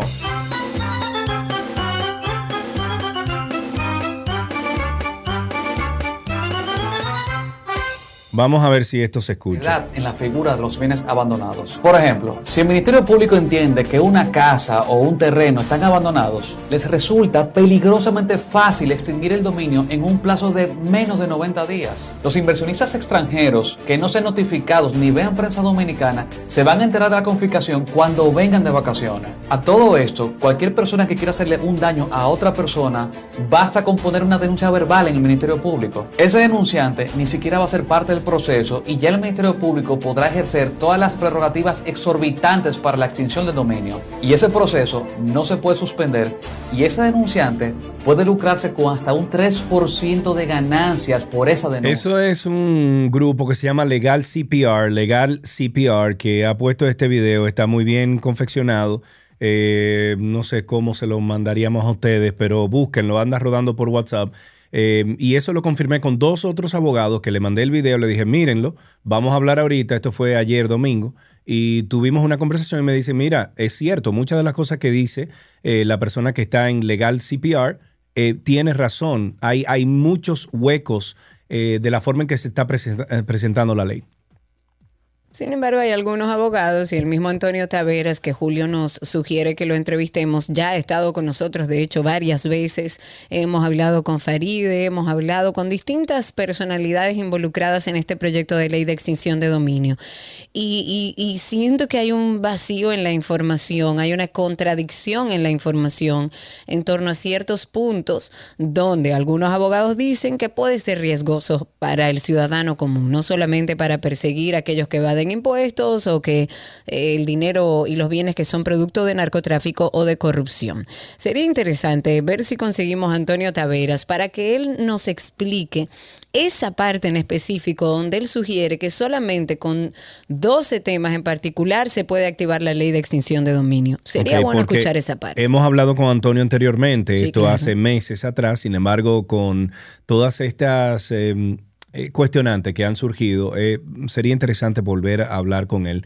Eh, Cindy, mira a ver si lo podemos conseguir, no sé si hoy o mañana, pero si podemos conseguirlo. 829-236-9856, 829-236-9856 y estam- estamos también en Twitter Spaces, arroba 12 y 2. Tengo a varias personas, voy a empezar a ver con Roberto Nova, que está hace un ratito ahí. Roberto, habilita tu micrófono si quieres estar con nosotros al aire, solamente tienes que quitarle el mute y por ahí puedes ya hablar con nosotros. Adelante. Y gracias, muy buenas tardes para ti, Karina, y para Sergio. Adelante. Eh, sí, me escucha. Perfectamente, cuéntenos, sí. Sí, sí. eh, quiero hacerle un saludo muy especial a Sergio, hijo de un gran amigo y consejero mío, Tito Carlos. Ah, caramba, usted conocía Pero a mi papá. a- Por supuesto, a toda tu familia. Yo iba a tu casa. Ah, pero bien. Ahí veo Sí, que, sí, ahí veo que usted es agrónomo. agrónomo y economista. Ah, muy bien. Y yo le, yo le vendía productos a tu papá allá en, En Agrico. En Mao. Claro, Ok, gracias por su intervención. Muchísimas gracias. 829-236-9856. No sé si vieron un delivery de una plataforma de, de despacho de comida a domicilio que reaccionó de una manera, bueno, completamente agresiva este domingo cuando dos agentes del, del DGCET lo fiscalizaban. ¿Por qué? Porque no se detuvo ante la luz roja de un semáforo. Ah, Esos señores es producto de que esos mismos motoristas que pasan su luz en rojo frente a los agentes del DGC y Sí. no le dicen nada, obviamente cuando lo paren, cuando Claro. aparezca un agente del DGC que diga, oh mira, él está Que cruzando es medio rojo no serio, que sea puede". serio y diga, ah, pero mira, vamos a pararlo. no, lo que no, pasa o que su lógica le dice, ay, mira, pero él está cruzando en rojo y a mí me enseñaron que no, que en rojo no puede. Y entonces lo paró y él, evidentemente, acostumbrado a que no tiene ninguna ley que cumplir, Claro. eh, reacciona de manera violenta. Un joven, eh, para que tengan el contexto, es un joven que andaba en un motor motorizado que cruzó, oigan bien, la intersección de las avenidas Abraham Lincoln y la Max Enrique Jureña en dirección norte-sur. eh, en rojo. Y cuando los policías de tránsito lo detuvieron para ponerle una multa, lo que hizo el motorista fue que los agredió y le dijo un- pero una cantidad de improperios enorme. Y entonces lo que hacen los agentes del DGC es que para evitar que este señor huya, sin la imposición de la multa, los agentes le ocupan momentáneamente el casco y las llaves de su motocicleta. Y esta acción, bueno, el repartidor, el- el- como que eso fue una adenda, un- una, una violación, porque él se tornó completamente violento. Yo lo que creo es que si van a empezar finalmente a fiscalizar los motores y a hacerle entender que tienen que cumplir con la ley, tienen que empezar un trabajo en conjunto, informativo, como hicieron con los cinturones, con los celulares y demás. Porque aquí el motorista está muy acostumbrado a que puede hacer lo que le da la gana. Lo hacen delante de los ojos de los agentes del DGC. Yo lo veo todos los días. Entonces hay que educarlos primero. Ahí tenemos a Margarita en la línea. Buenas tardes, Margarita, adelante. Hola, hola, buenas tardes. Este, de aquí de la zona colonial. Es para Bien. decirle lo que me pasó ayer, que ayer A yo ver. tenía una cita y yo soy la que ando en bicicleta todos los días. Entonces los domingos pues lo cojo libre, no ando en bicicleta y me voy Sí. al Parque Independencia a, a buscar mi transporte público. Resulta y viene el caso que cuando tomo el carro público, que es la ruta de la Bolívar derecho, me siento, estaba todo lleno. Oye, y se desmontó un pasajero y cuando yo vi el asiento donde estaba sentado ese pasajero, se veía los alambres. Totalmente. Y yo le digo al chofer, señor, disculpe, pero se puede romper una falda o algo. Dile al dueño del carro que lo pague, que lo arregle. O sea, ¿dónde está el servicio de, de los pasajeros? Sí. Porque no todos ten- tienen carro, no todos tienen oportunidad de coger un Uber. Eh, somos, o- somos personas que necesitamos respeto, por lo menos ponerle algo. Totalmente de acuerdo.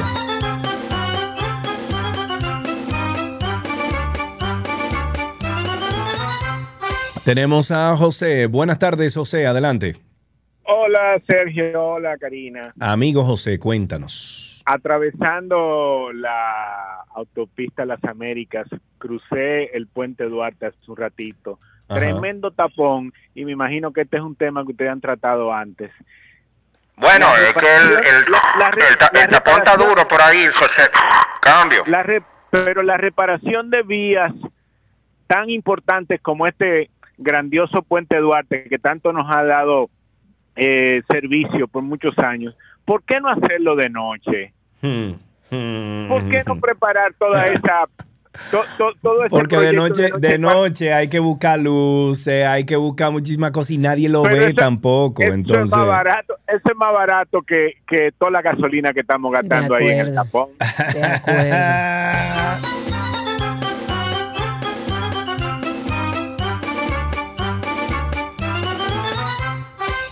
Omar, yo estoy de acuerdísimo. Omar Cabrera dice, pero Karina, todo ser vivo que maneja cualquier tipo de vehículo sabe que la luz roja es para detenerse, sí, menos los motoristas.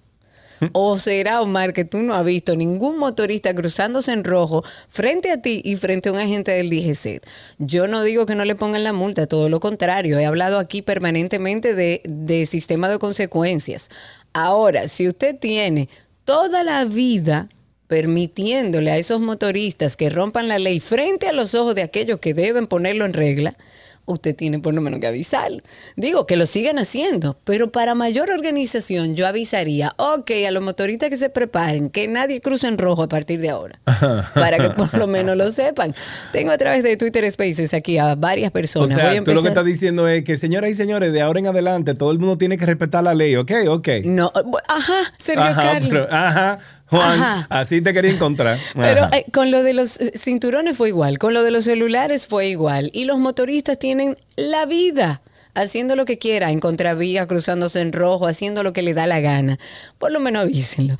Ahí Mm. tenemos a través de Twitter Spaces, a ver a quién tengo aquí. A ver, tengo a Aridio. Adelante Aridio, que veo que estás ahí. Adelante Aridio Martínez, que está a través de Twitter Spaces. Muchas gracias, Karina. Y eh, me quiero referir a- al presidente de la República cuando dijo que no, no iba a haber ninguna reforma fiscal. Sin embargo, hemos visto en los últimos días cómo la factura de la luz de las casas de nosotros se nos ha duplicado.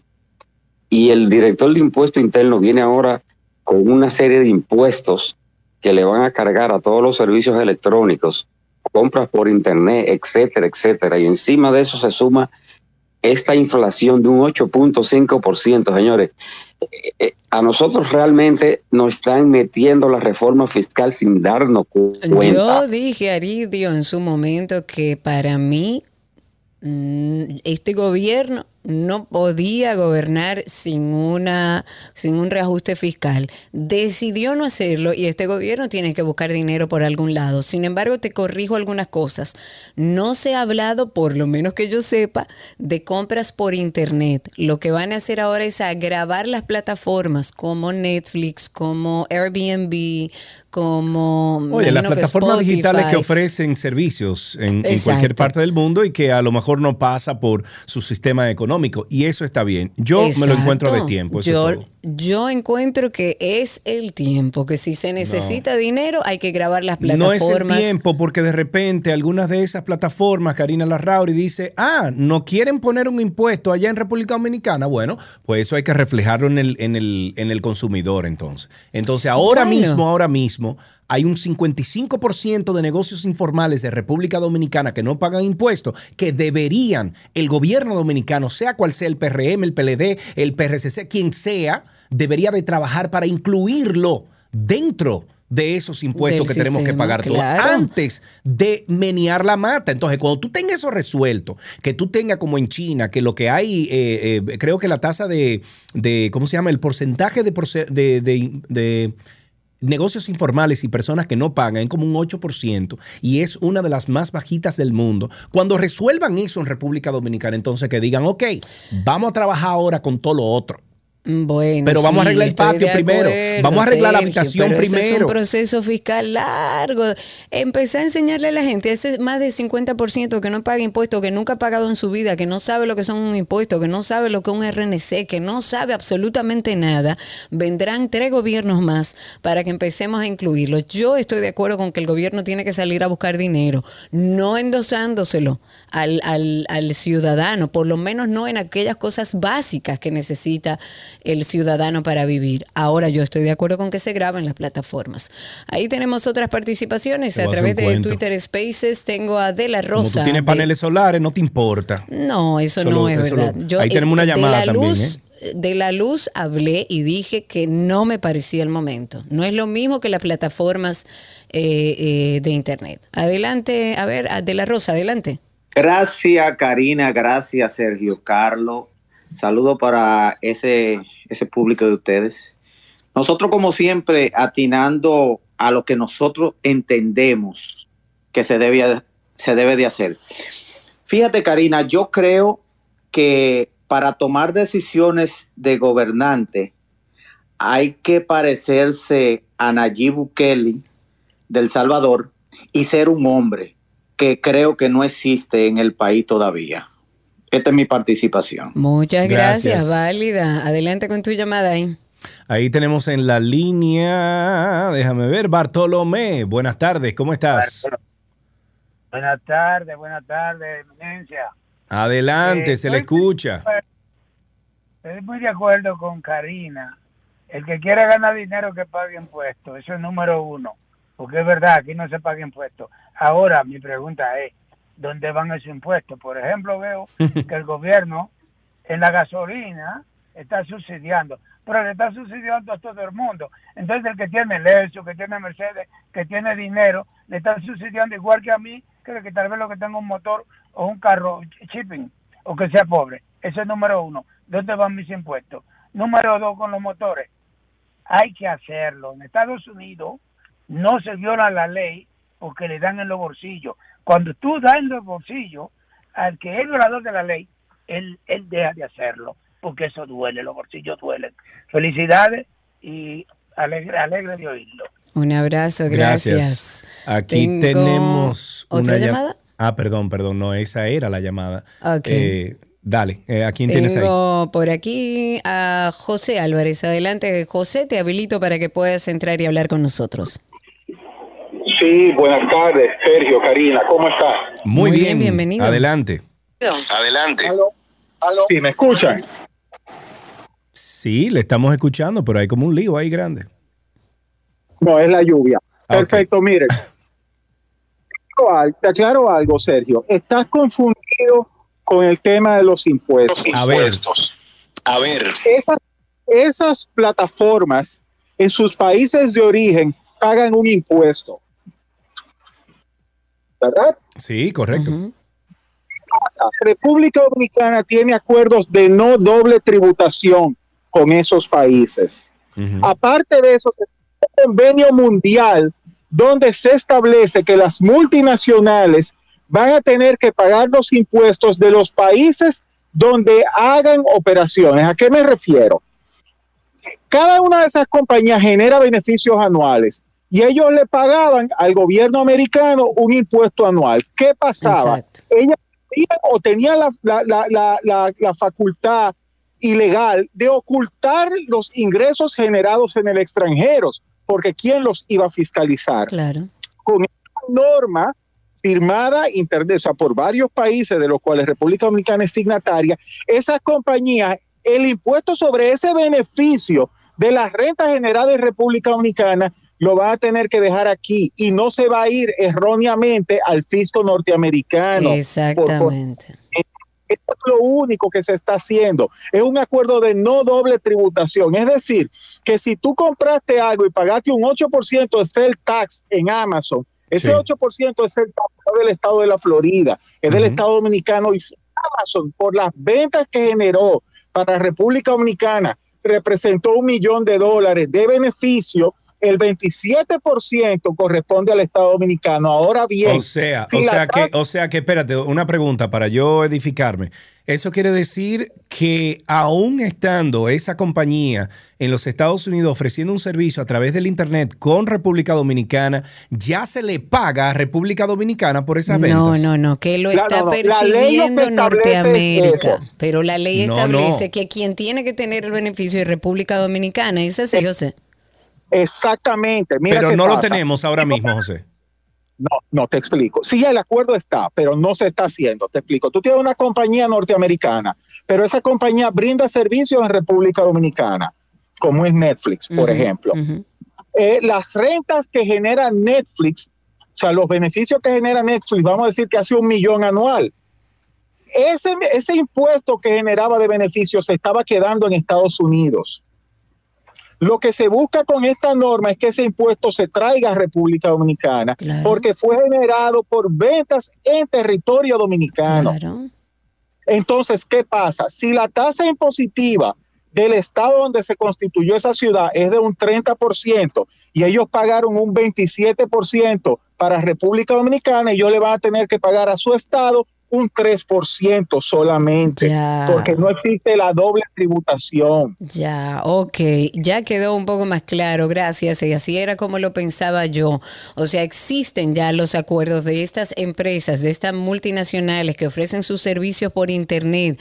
Ese dinero que hoy está percibiendo, por ejemplo, Airbnb, pero que lo gana aquí en República Dominicana, ese dinero Airbnb se lo está pagando a Estados Unidos, pero el Sí. convenio internacional es que si es un 30 que yo te estoy fiscalizando, tú le tienes que dar el 27 a República Dominicana, que fue quien te generó ese ingreso, y el Sí. 3% a los Estados Unidos, que es de donde es Y la empresa. ahora mismo no se está entonces no haciendo de esa forma. existe el acuerdo, pero no se está haciendo. Por eso yo digo que en ese caso estoy y estaré de acuerdo porque hay que buscar eso. Además, Yo con- esas empresas yo- se están haciendo de dinero aquí. Yo con tal de que no se remenee la mata ahora mismo, yo Pero es que sería hay que eso a un lado. remenearla. Tenemos una situación No, económica lo que hay que arreglar el patio primero. Karina Larrauri. Lo que hay que Claro, arreglar es este patio primero. Para después entonces salir a buscar los cuartos. Porque aquí el despilfarro que tiene el Pero es que gobierno es actual, parte del el patio, despilfarro que tenía el gobierno aquí. anteriormente, es igualito. Lo están des- despilfarrando absolutamente todo. Incluso están bajando rayas del Palacio Nacional, de la presidencia, a través de los ministerios, para aupar y, y comprar bocinas de nuevo. Y tengo evidencia de eso.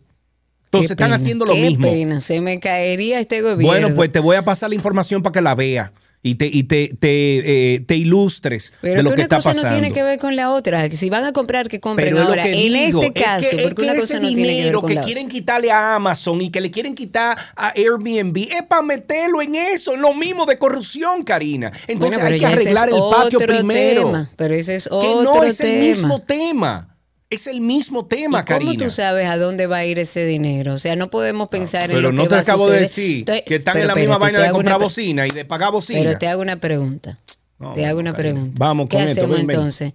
No, Arreglar es que el tú patio te primero. quedas sin respuesta. No, arreglar el Tú patio dices, porque te lo he dicho vamos, tantas vamos. no, te lo he dicho tantas veces y no me entiendes. Hay que arreglar esto primero antes de salir fuera de aquí. Lo que tú debes es eh, dar opciones de cómo se hace, porque si tú dices, ok, arreglemos el patio, pero no le cobremos impuestos a la plataforma. No es que pero no le para qué- cobremos. entonces, si, si le cobramos, No, entonces, no. ¿para qué es que se va a usar ese dinero? Se lo van a robar y entonces no, entonces no lo cobre porque se lo van a robar. Sergio Carlos, tú Tampoco piedra, esa si piedra. Mira. eh, si boga y, y si no boga, ya te me olvidé del cosa. No, Tengo a aprende, tu, muchas aprende personas tu frase. Espérate, tengo a Juan Miguel Castillo de Legal CPR, de Legal CPR, que como te dije y te puse un poquito del video, anda circulando este fin de semana este video que hacen, eh, que hace esta plataforma sobre la ley de extinción de dominio eh, y sobre esos problemas de los cuales los abogados, muchos abogados de, de bastante eh, reputación están diciendo que hay que arreglar eso antes de presentar esta ley y hacerla,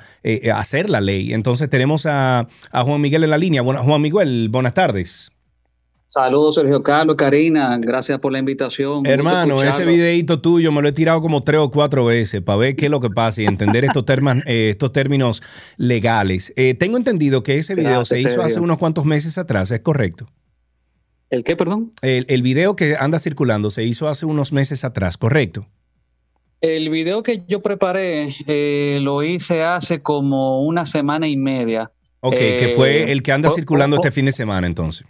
Sí, sí, correcto. Es un video del perfil de Legal CPR, que es un perfil donde yo hago videos sobre temas legales que son educativos, no son temas eh, polémicos ni de política, son temas de jurídicos Claro. explicados de una forma simple eh, Claro. y breve. Ok, bueno, ahí en ese video, como tú lo explicas, la- el, pro- el proyecto de ley, la propuesta de ley que se hace con la extinción de dominio, de la forma en que está ahora mismo, a mí me preocupa, según lo que tú dijiste ahí. ¿Tú podrías, por favor, eh, eh, aún más allanarnos un poquito más Pero más esa, que allanar, porque está tuya? bastante, está bastante clara la información, es muy llana. Eh, eso que tú dices dentro de- del video ha sido por otro grupo de abogados y por el mismo Antonio Taveras, ha sido rebatido diciendo que no, que de hecho la ley es muy específica bajo qué, eh, eh, digamos, qué argumentos se puede establecer o se puede aplicar la ley de extinción de dominio.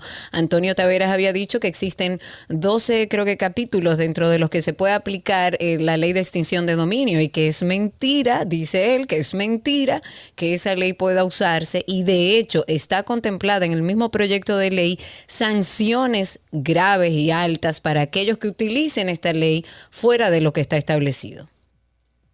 Claro, mira, el proceso de extinción de dominio es una figura establecida en la Constitución Dominicana que no está definida en la Carta Magna. Vamos a empezar por ahí.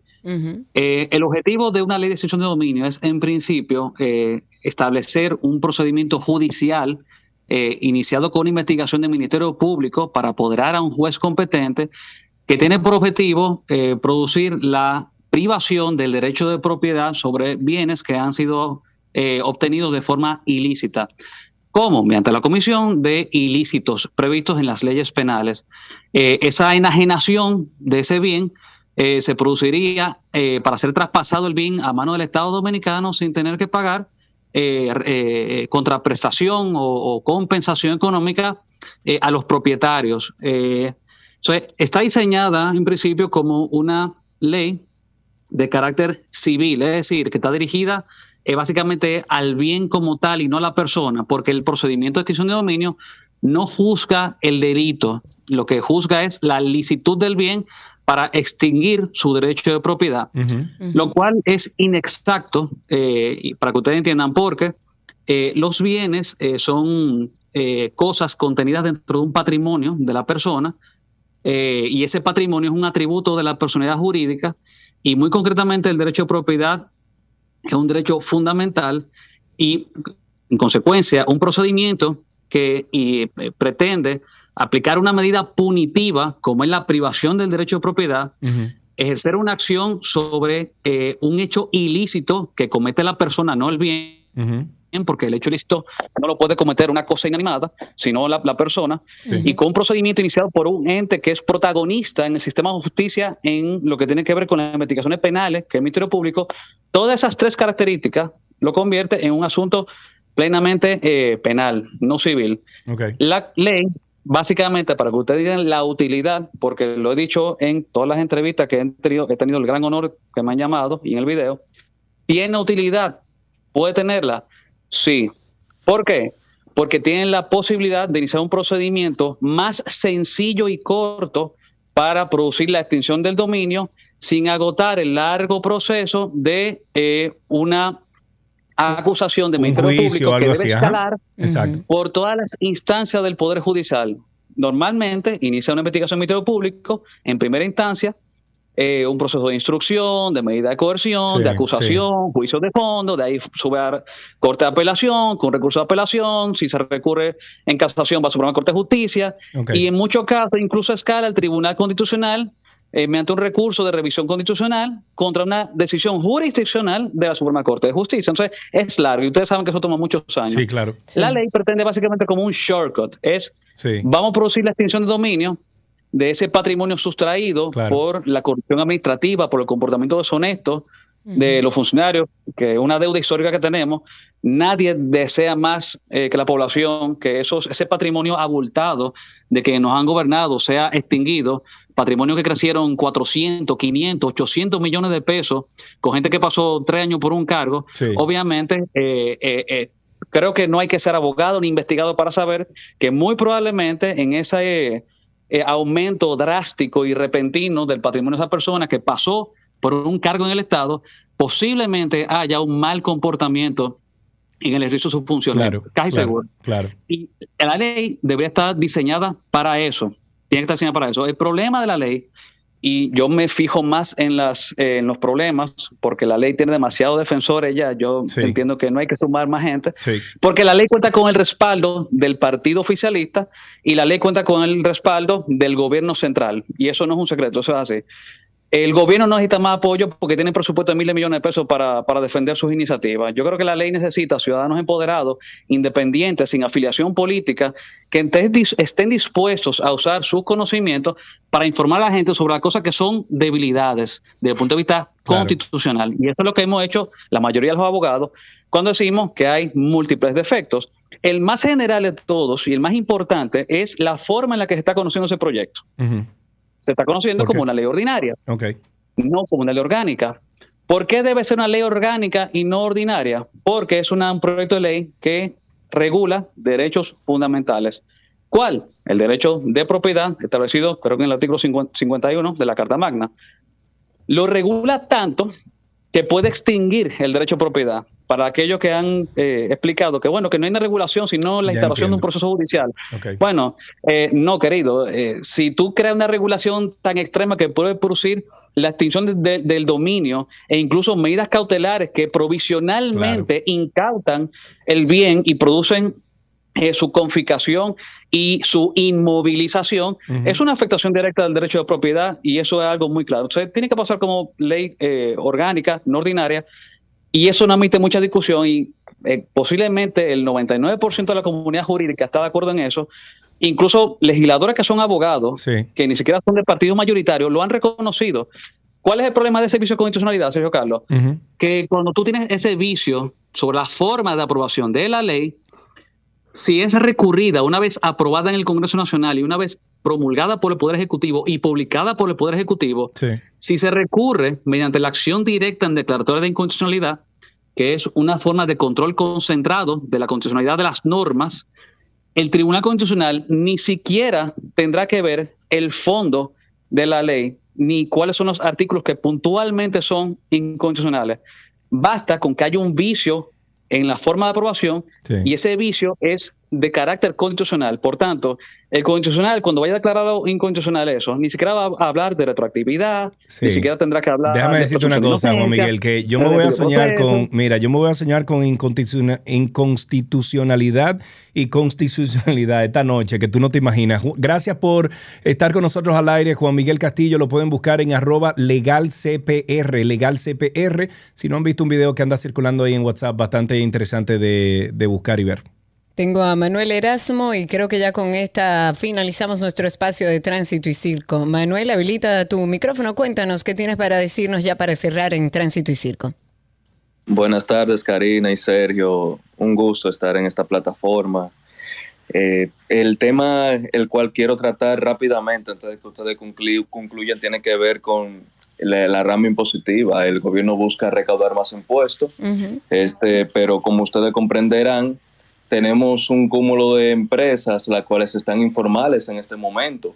Yo soy contador público autorizado y tengo clientes deseando constituir su negocio, su micro, pequeña y mediana empresa. Resulta y acontece que desde hace dos meses, un mes y pico, no sé si lo habían tratado aquí en el programa ya el tema, la, eh, nosotros los contadores y abogados también para la formalización de empresa utilizamos el portal Formalízate.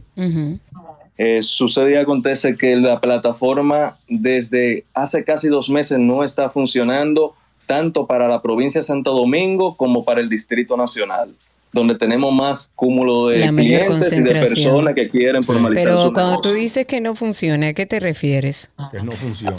Eh, A lo que me refiero con que no funciona es que en el proceso de formalización nosotros debemos seleccionar la Cámara de Comercio dependiente de ese negocio donde está ubicado. Si es un negocio en Santo Domingo Este, debemos de seleccionar la Cámara de, de Comercio y Producción de la provincia de Santo Domingo. Si es del Distrito Nacional, debemos seleccionar que esté en el que es que corresponde al Distrito Nacional el negocio. Pues mágicamente no está disponible. Mm. Cuando llamamos al Ministerio de Industria y Comercio, que en unos días está dis- que en unos días va a estar disponible, que tienen problemas, sí, sabemos que tienen problemas, pero no nos da, no nos resuelve. No hay acceso. Atención eh, a esa plataforma de Formalízate. Yo entiendo que debe ser la más robusta de, robusta de todas en este momento. Porque lo que andamos necesitando es justamente dinero. Y si estamos en una pla- si ya tenemos habilitado una plataforma de Formalízate, vamos a hacerla eficiente y a buscar a aquellas personas que quieren de manera voluntaria, ya que el gobierno no sale a buscarlo, pagar sus impuestos y formalizarse. Mm, así es. Eh, creo que tenemos una persona más ahí en... No, tenemos una persona aquí en el teléfono. Vamos a ver a quién tenemos. Buenas tardes, saludos. Buena, buena. Adelante, Este Manuel. Eh, desde las 12 estoy siempre humedecedora, además que yo veo ese magnífico programa. Qué bueno, gracias. Tiene un cafecito ahí con usted. Ah, ya mi esposa me dio un cafecito después, después de almuerzo. eh. Manuel, ¿y de dónde Ah, usted habla? ¿Dónde, ¿De dónde usted Eh, habla? De aquí de Santo Domingo. Santo Domingo, perfecto. Adelante, usted tiene el micrófono, amigo. Eh, óigame, eh, que quiero decirle algo con respecto que yo oí ahorita, eh, una persona hablando con, con respecto al, al- al puente, puente Duarte. Sí. Pero esa gente tiene eh, unos cuantos días anunciando que iba, iba a haber ese problema. Sí, lo que pasa se que nosotros los Ah, bueno. dominicanos, los, Claro que nosotros los dominicanos, nada más vemos el, el problema cuando, en, en el momento que lo, lo vamos a usar. Usted no- tiene la puede boca ser. llena de razón.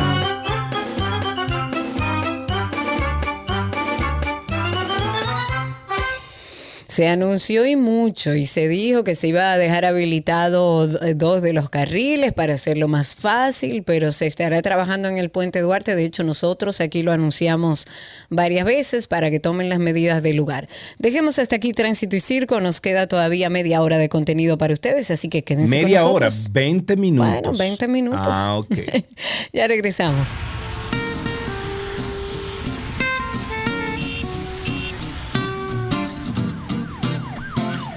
¿Qué aprendiste hoy? Llega a ustedes gracias a Nido Crecimiento. Su amor, su futuro.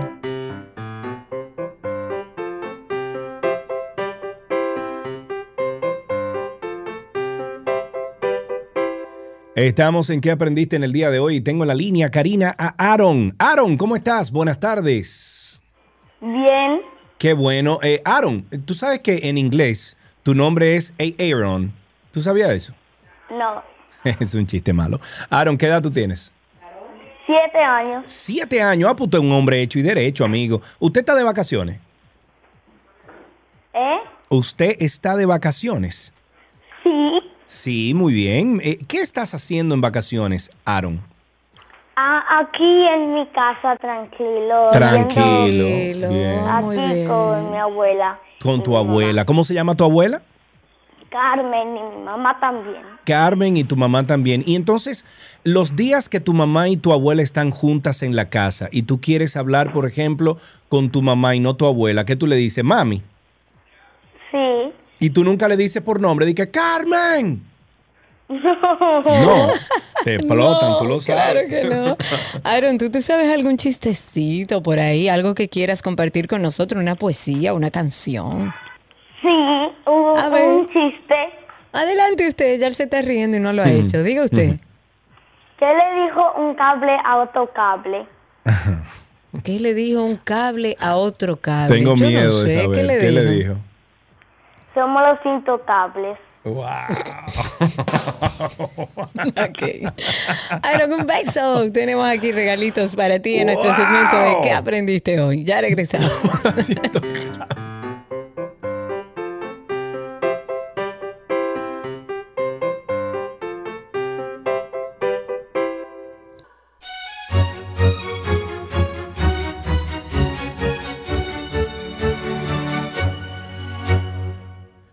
Arte que te quiero arte. Y hoy vamos a rebosarnos de la buena arte. ¿Tú no crees, Karina? Yo estoy de verdad muy feliz porque a veces andan dominicanos por ahí, por el mundo, que uno no sabe qué hacen, cómo llevan nuestra dominicanidad.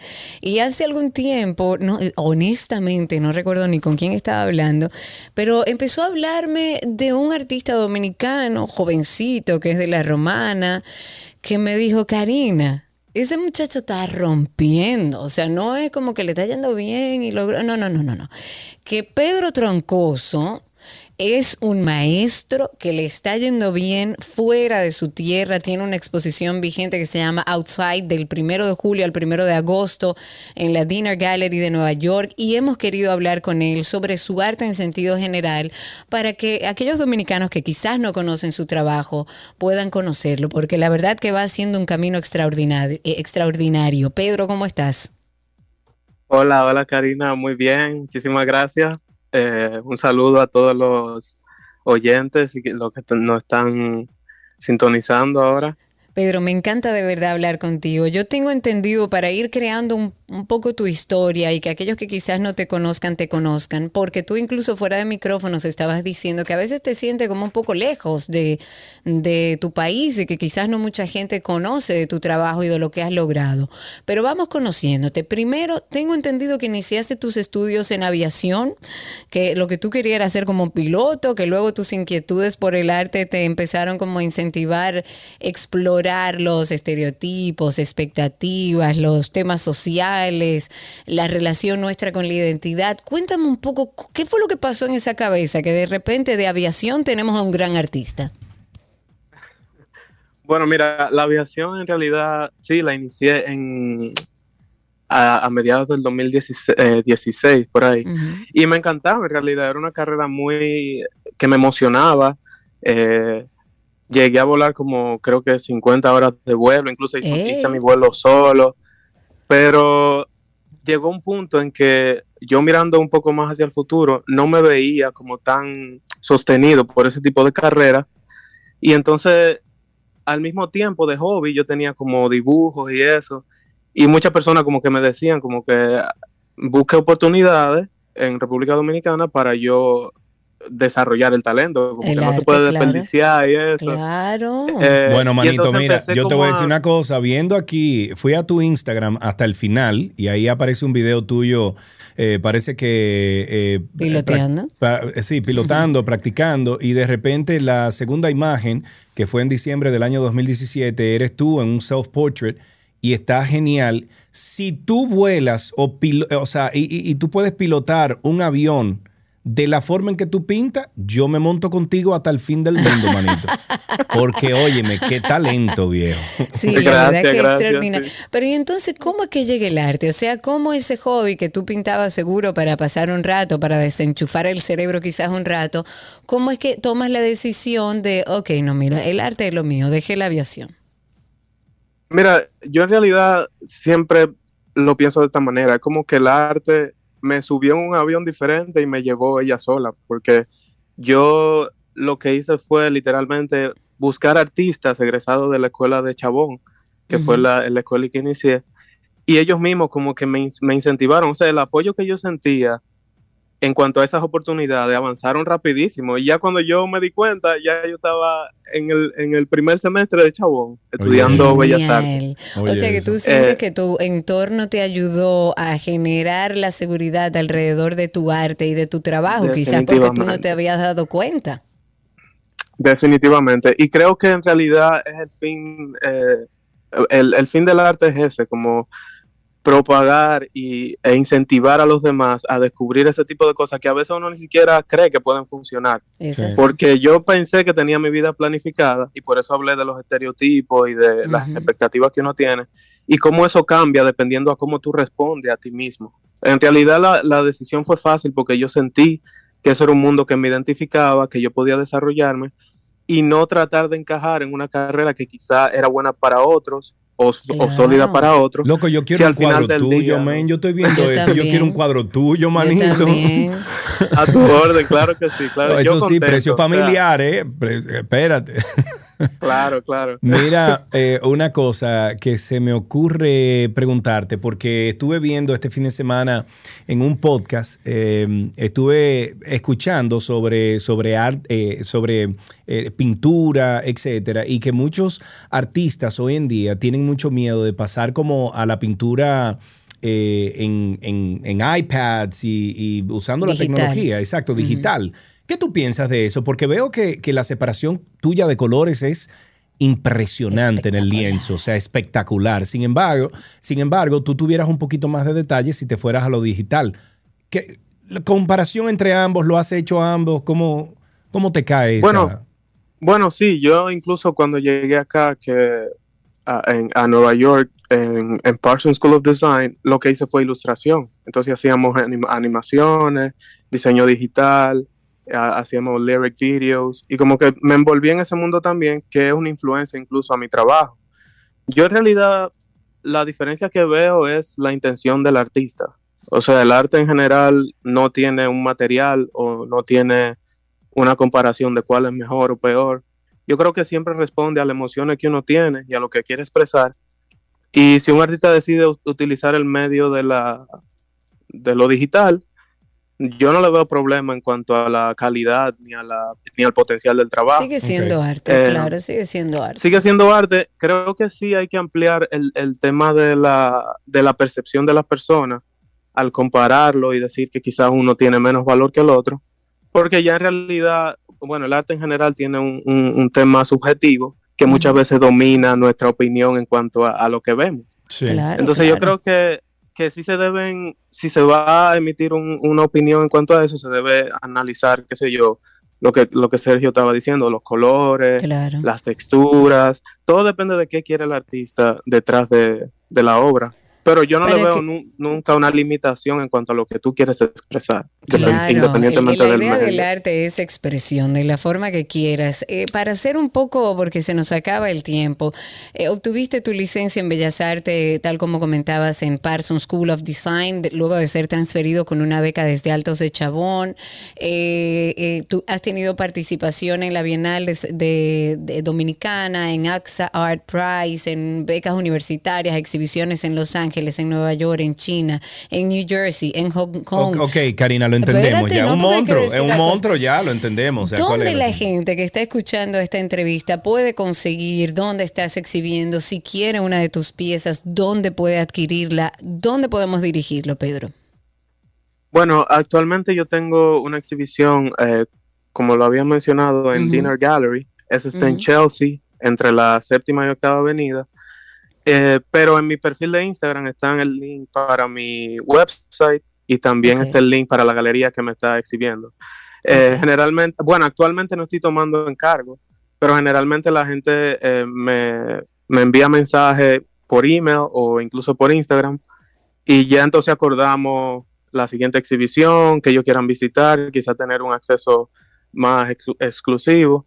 Pero todo, todo lo hago mediante Instagram o vía email. Bueno, En- pero en también veo que, que- tienes la página iwaspedro.com, iwaspedro.com también, ¿no?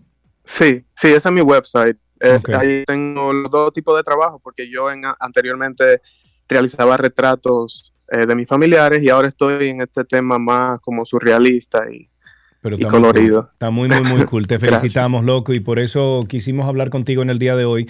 Eh, a los amigos que ven y que escuchan 12 y 2 en Instagram, iwaspedro, y pueden entrar a la página web iwaspedro.com. Pedro, qué honor hablar contigo. Ya tú sabes que Karina y yo Gracias. queremos un cuadro. Sí, Eh, yo quiero uno. Claro. Sí, ¡Oh! o sea que vamos a ver ahí mismo en el, en el salón de estudio tuyo, Karina, te cabe un cuadrito de eso muy chévere. Pero bien iluminado. Claro, claro. Y yo le buscaré sitio. Pedro, muchísimas gracias, que la pases súper bien, hermano. Gracias, gracias, igual. Un saludo. Hasta aquí, arte en 12 y 2.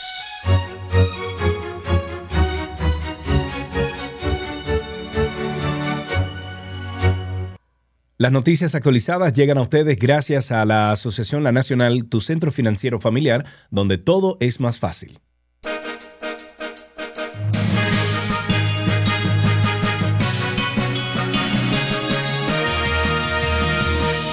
Algunos titulares antes de despedirnos, como lo veían ya anunciado en- eh, con varias amenazas, el Colegio Dominicano de Cirujanos anunció que paralizará los servicios a los pacientes afiliados a varias aseguradoras de riesgos de salud ARS en reclamo de mejores tarifas y la inclusión de procedimientos de vanguardia en beneficio de los pacientes.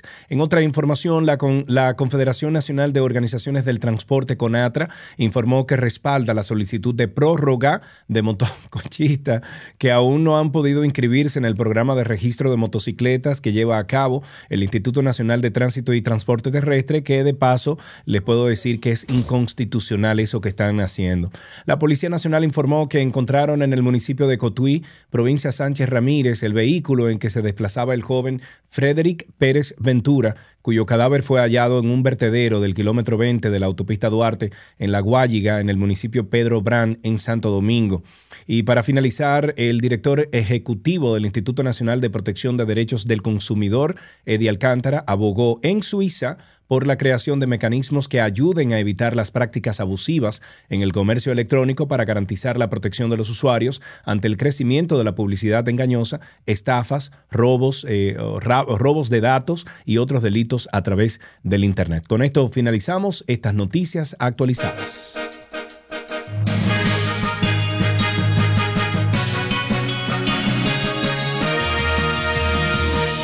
Las noticias actualizadas llegaron a ustedes gracias a la Asociación La Nacional, tu centro financiero familiar, donde todo es más fácil.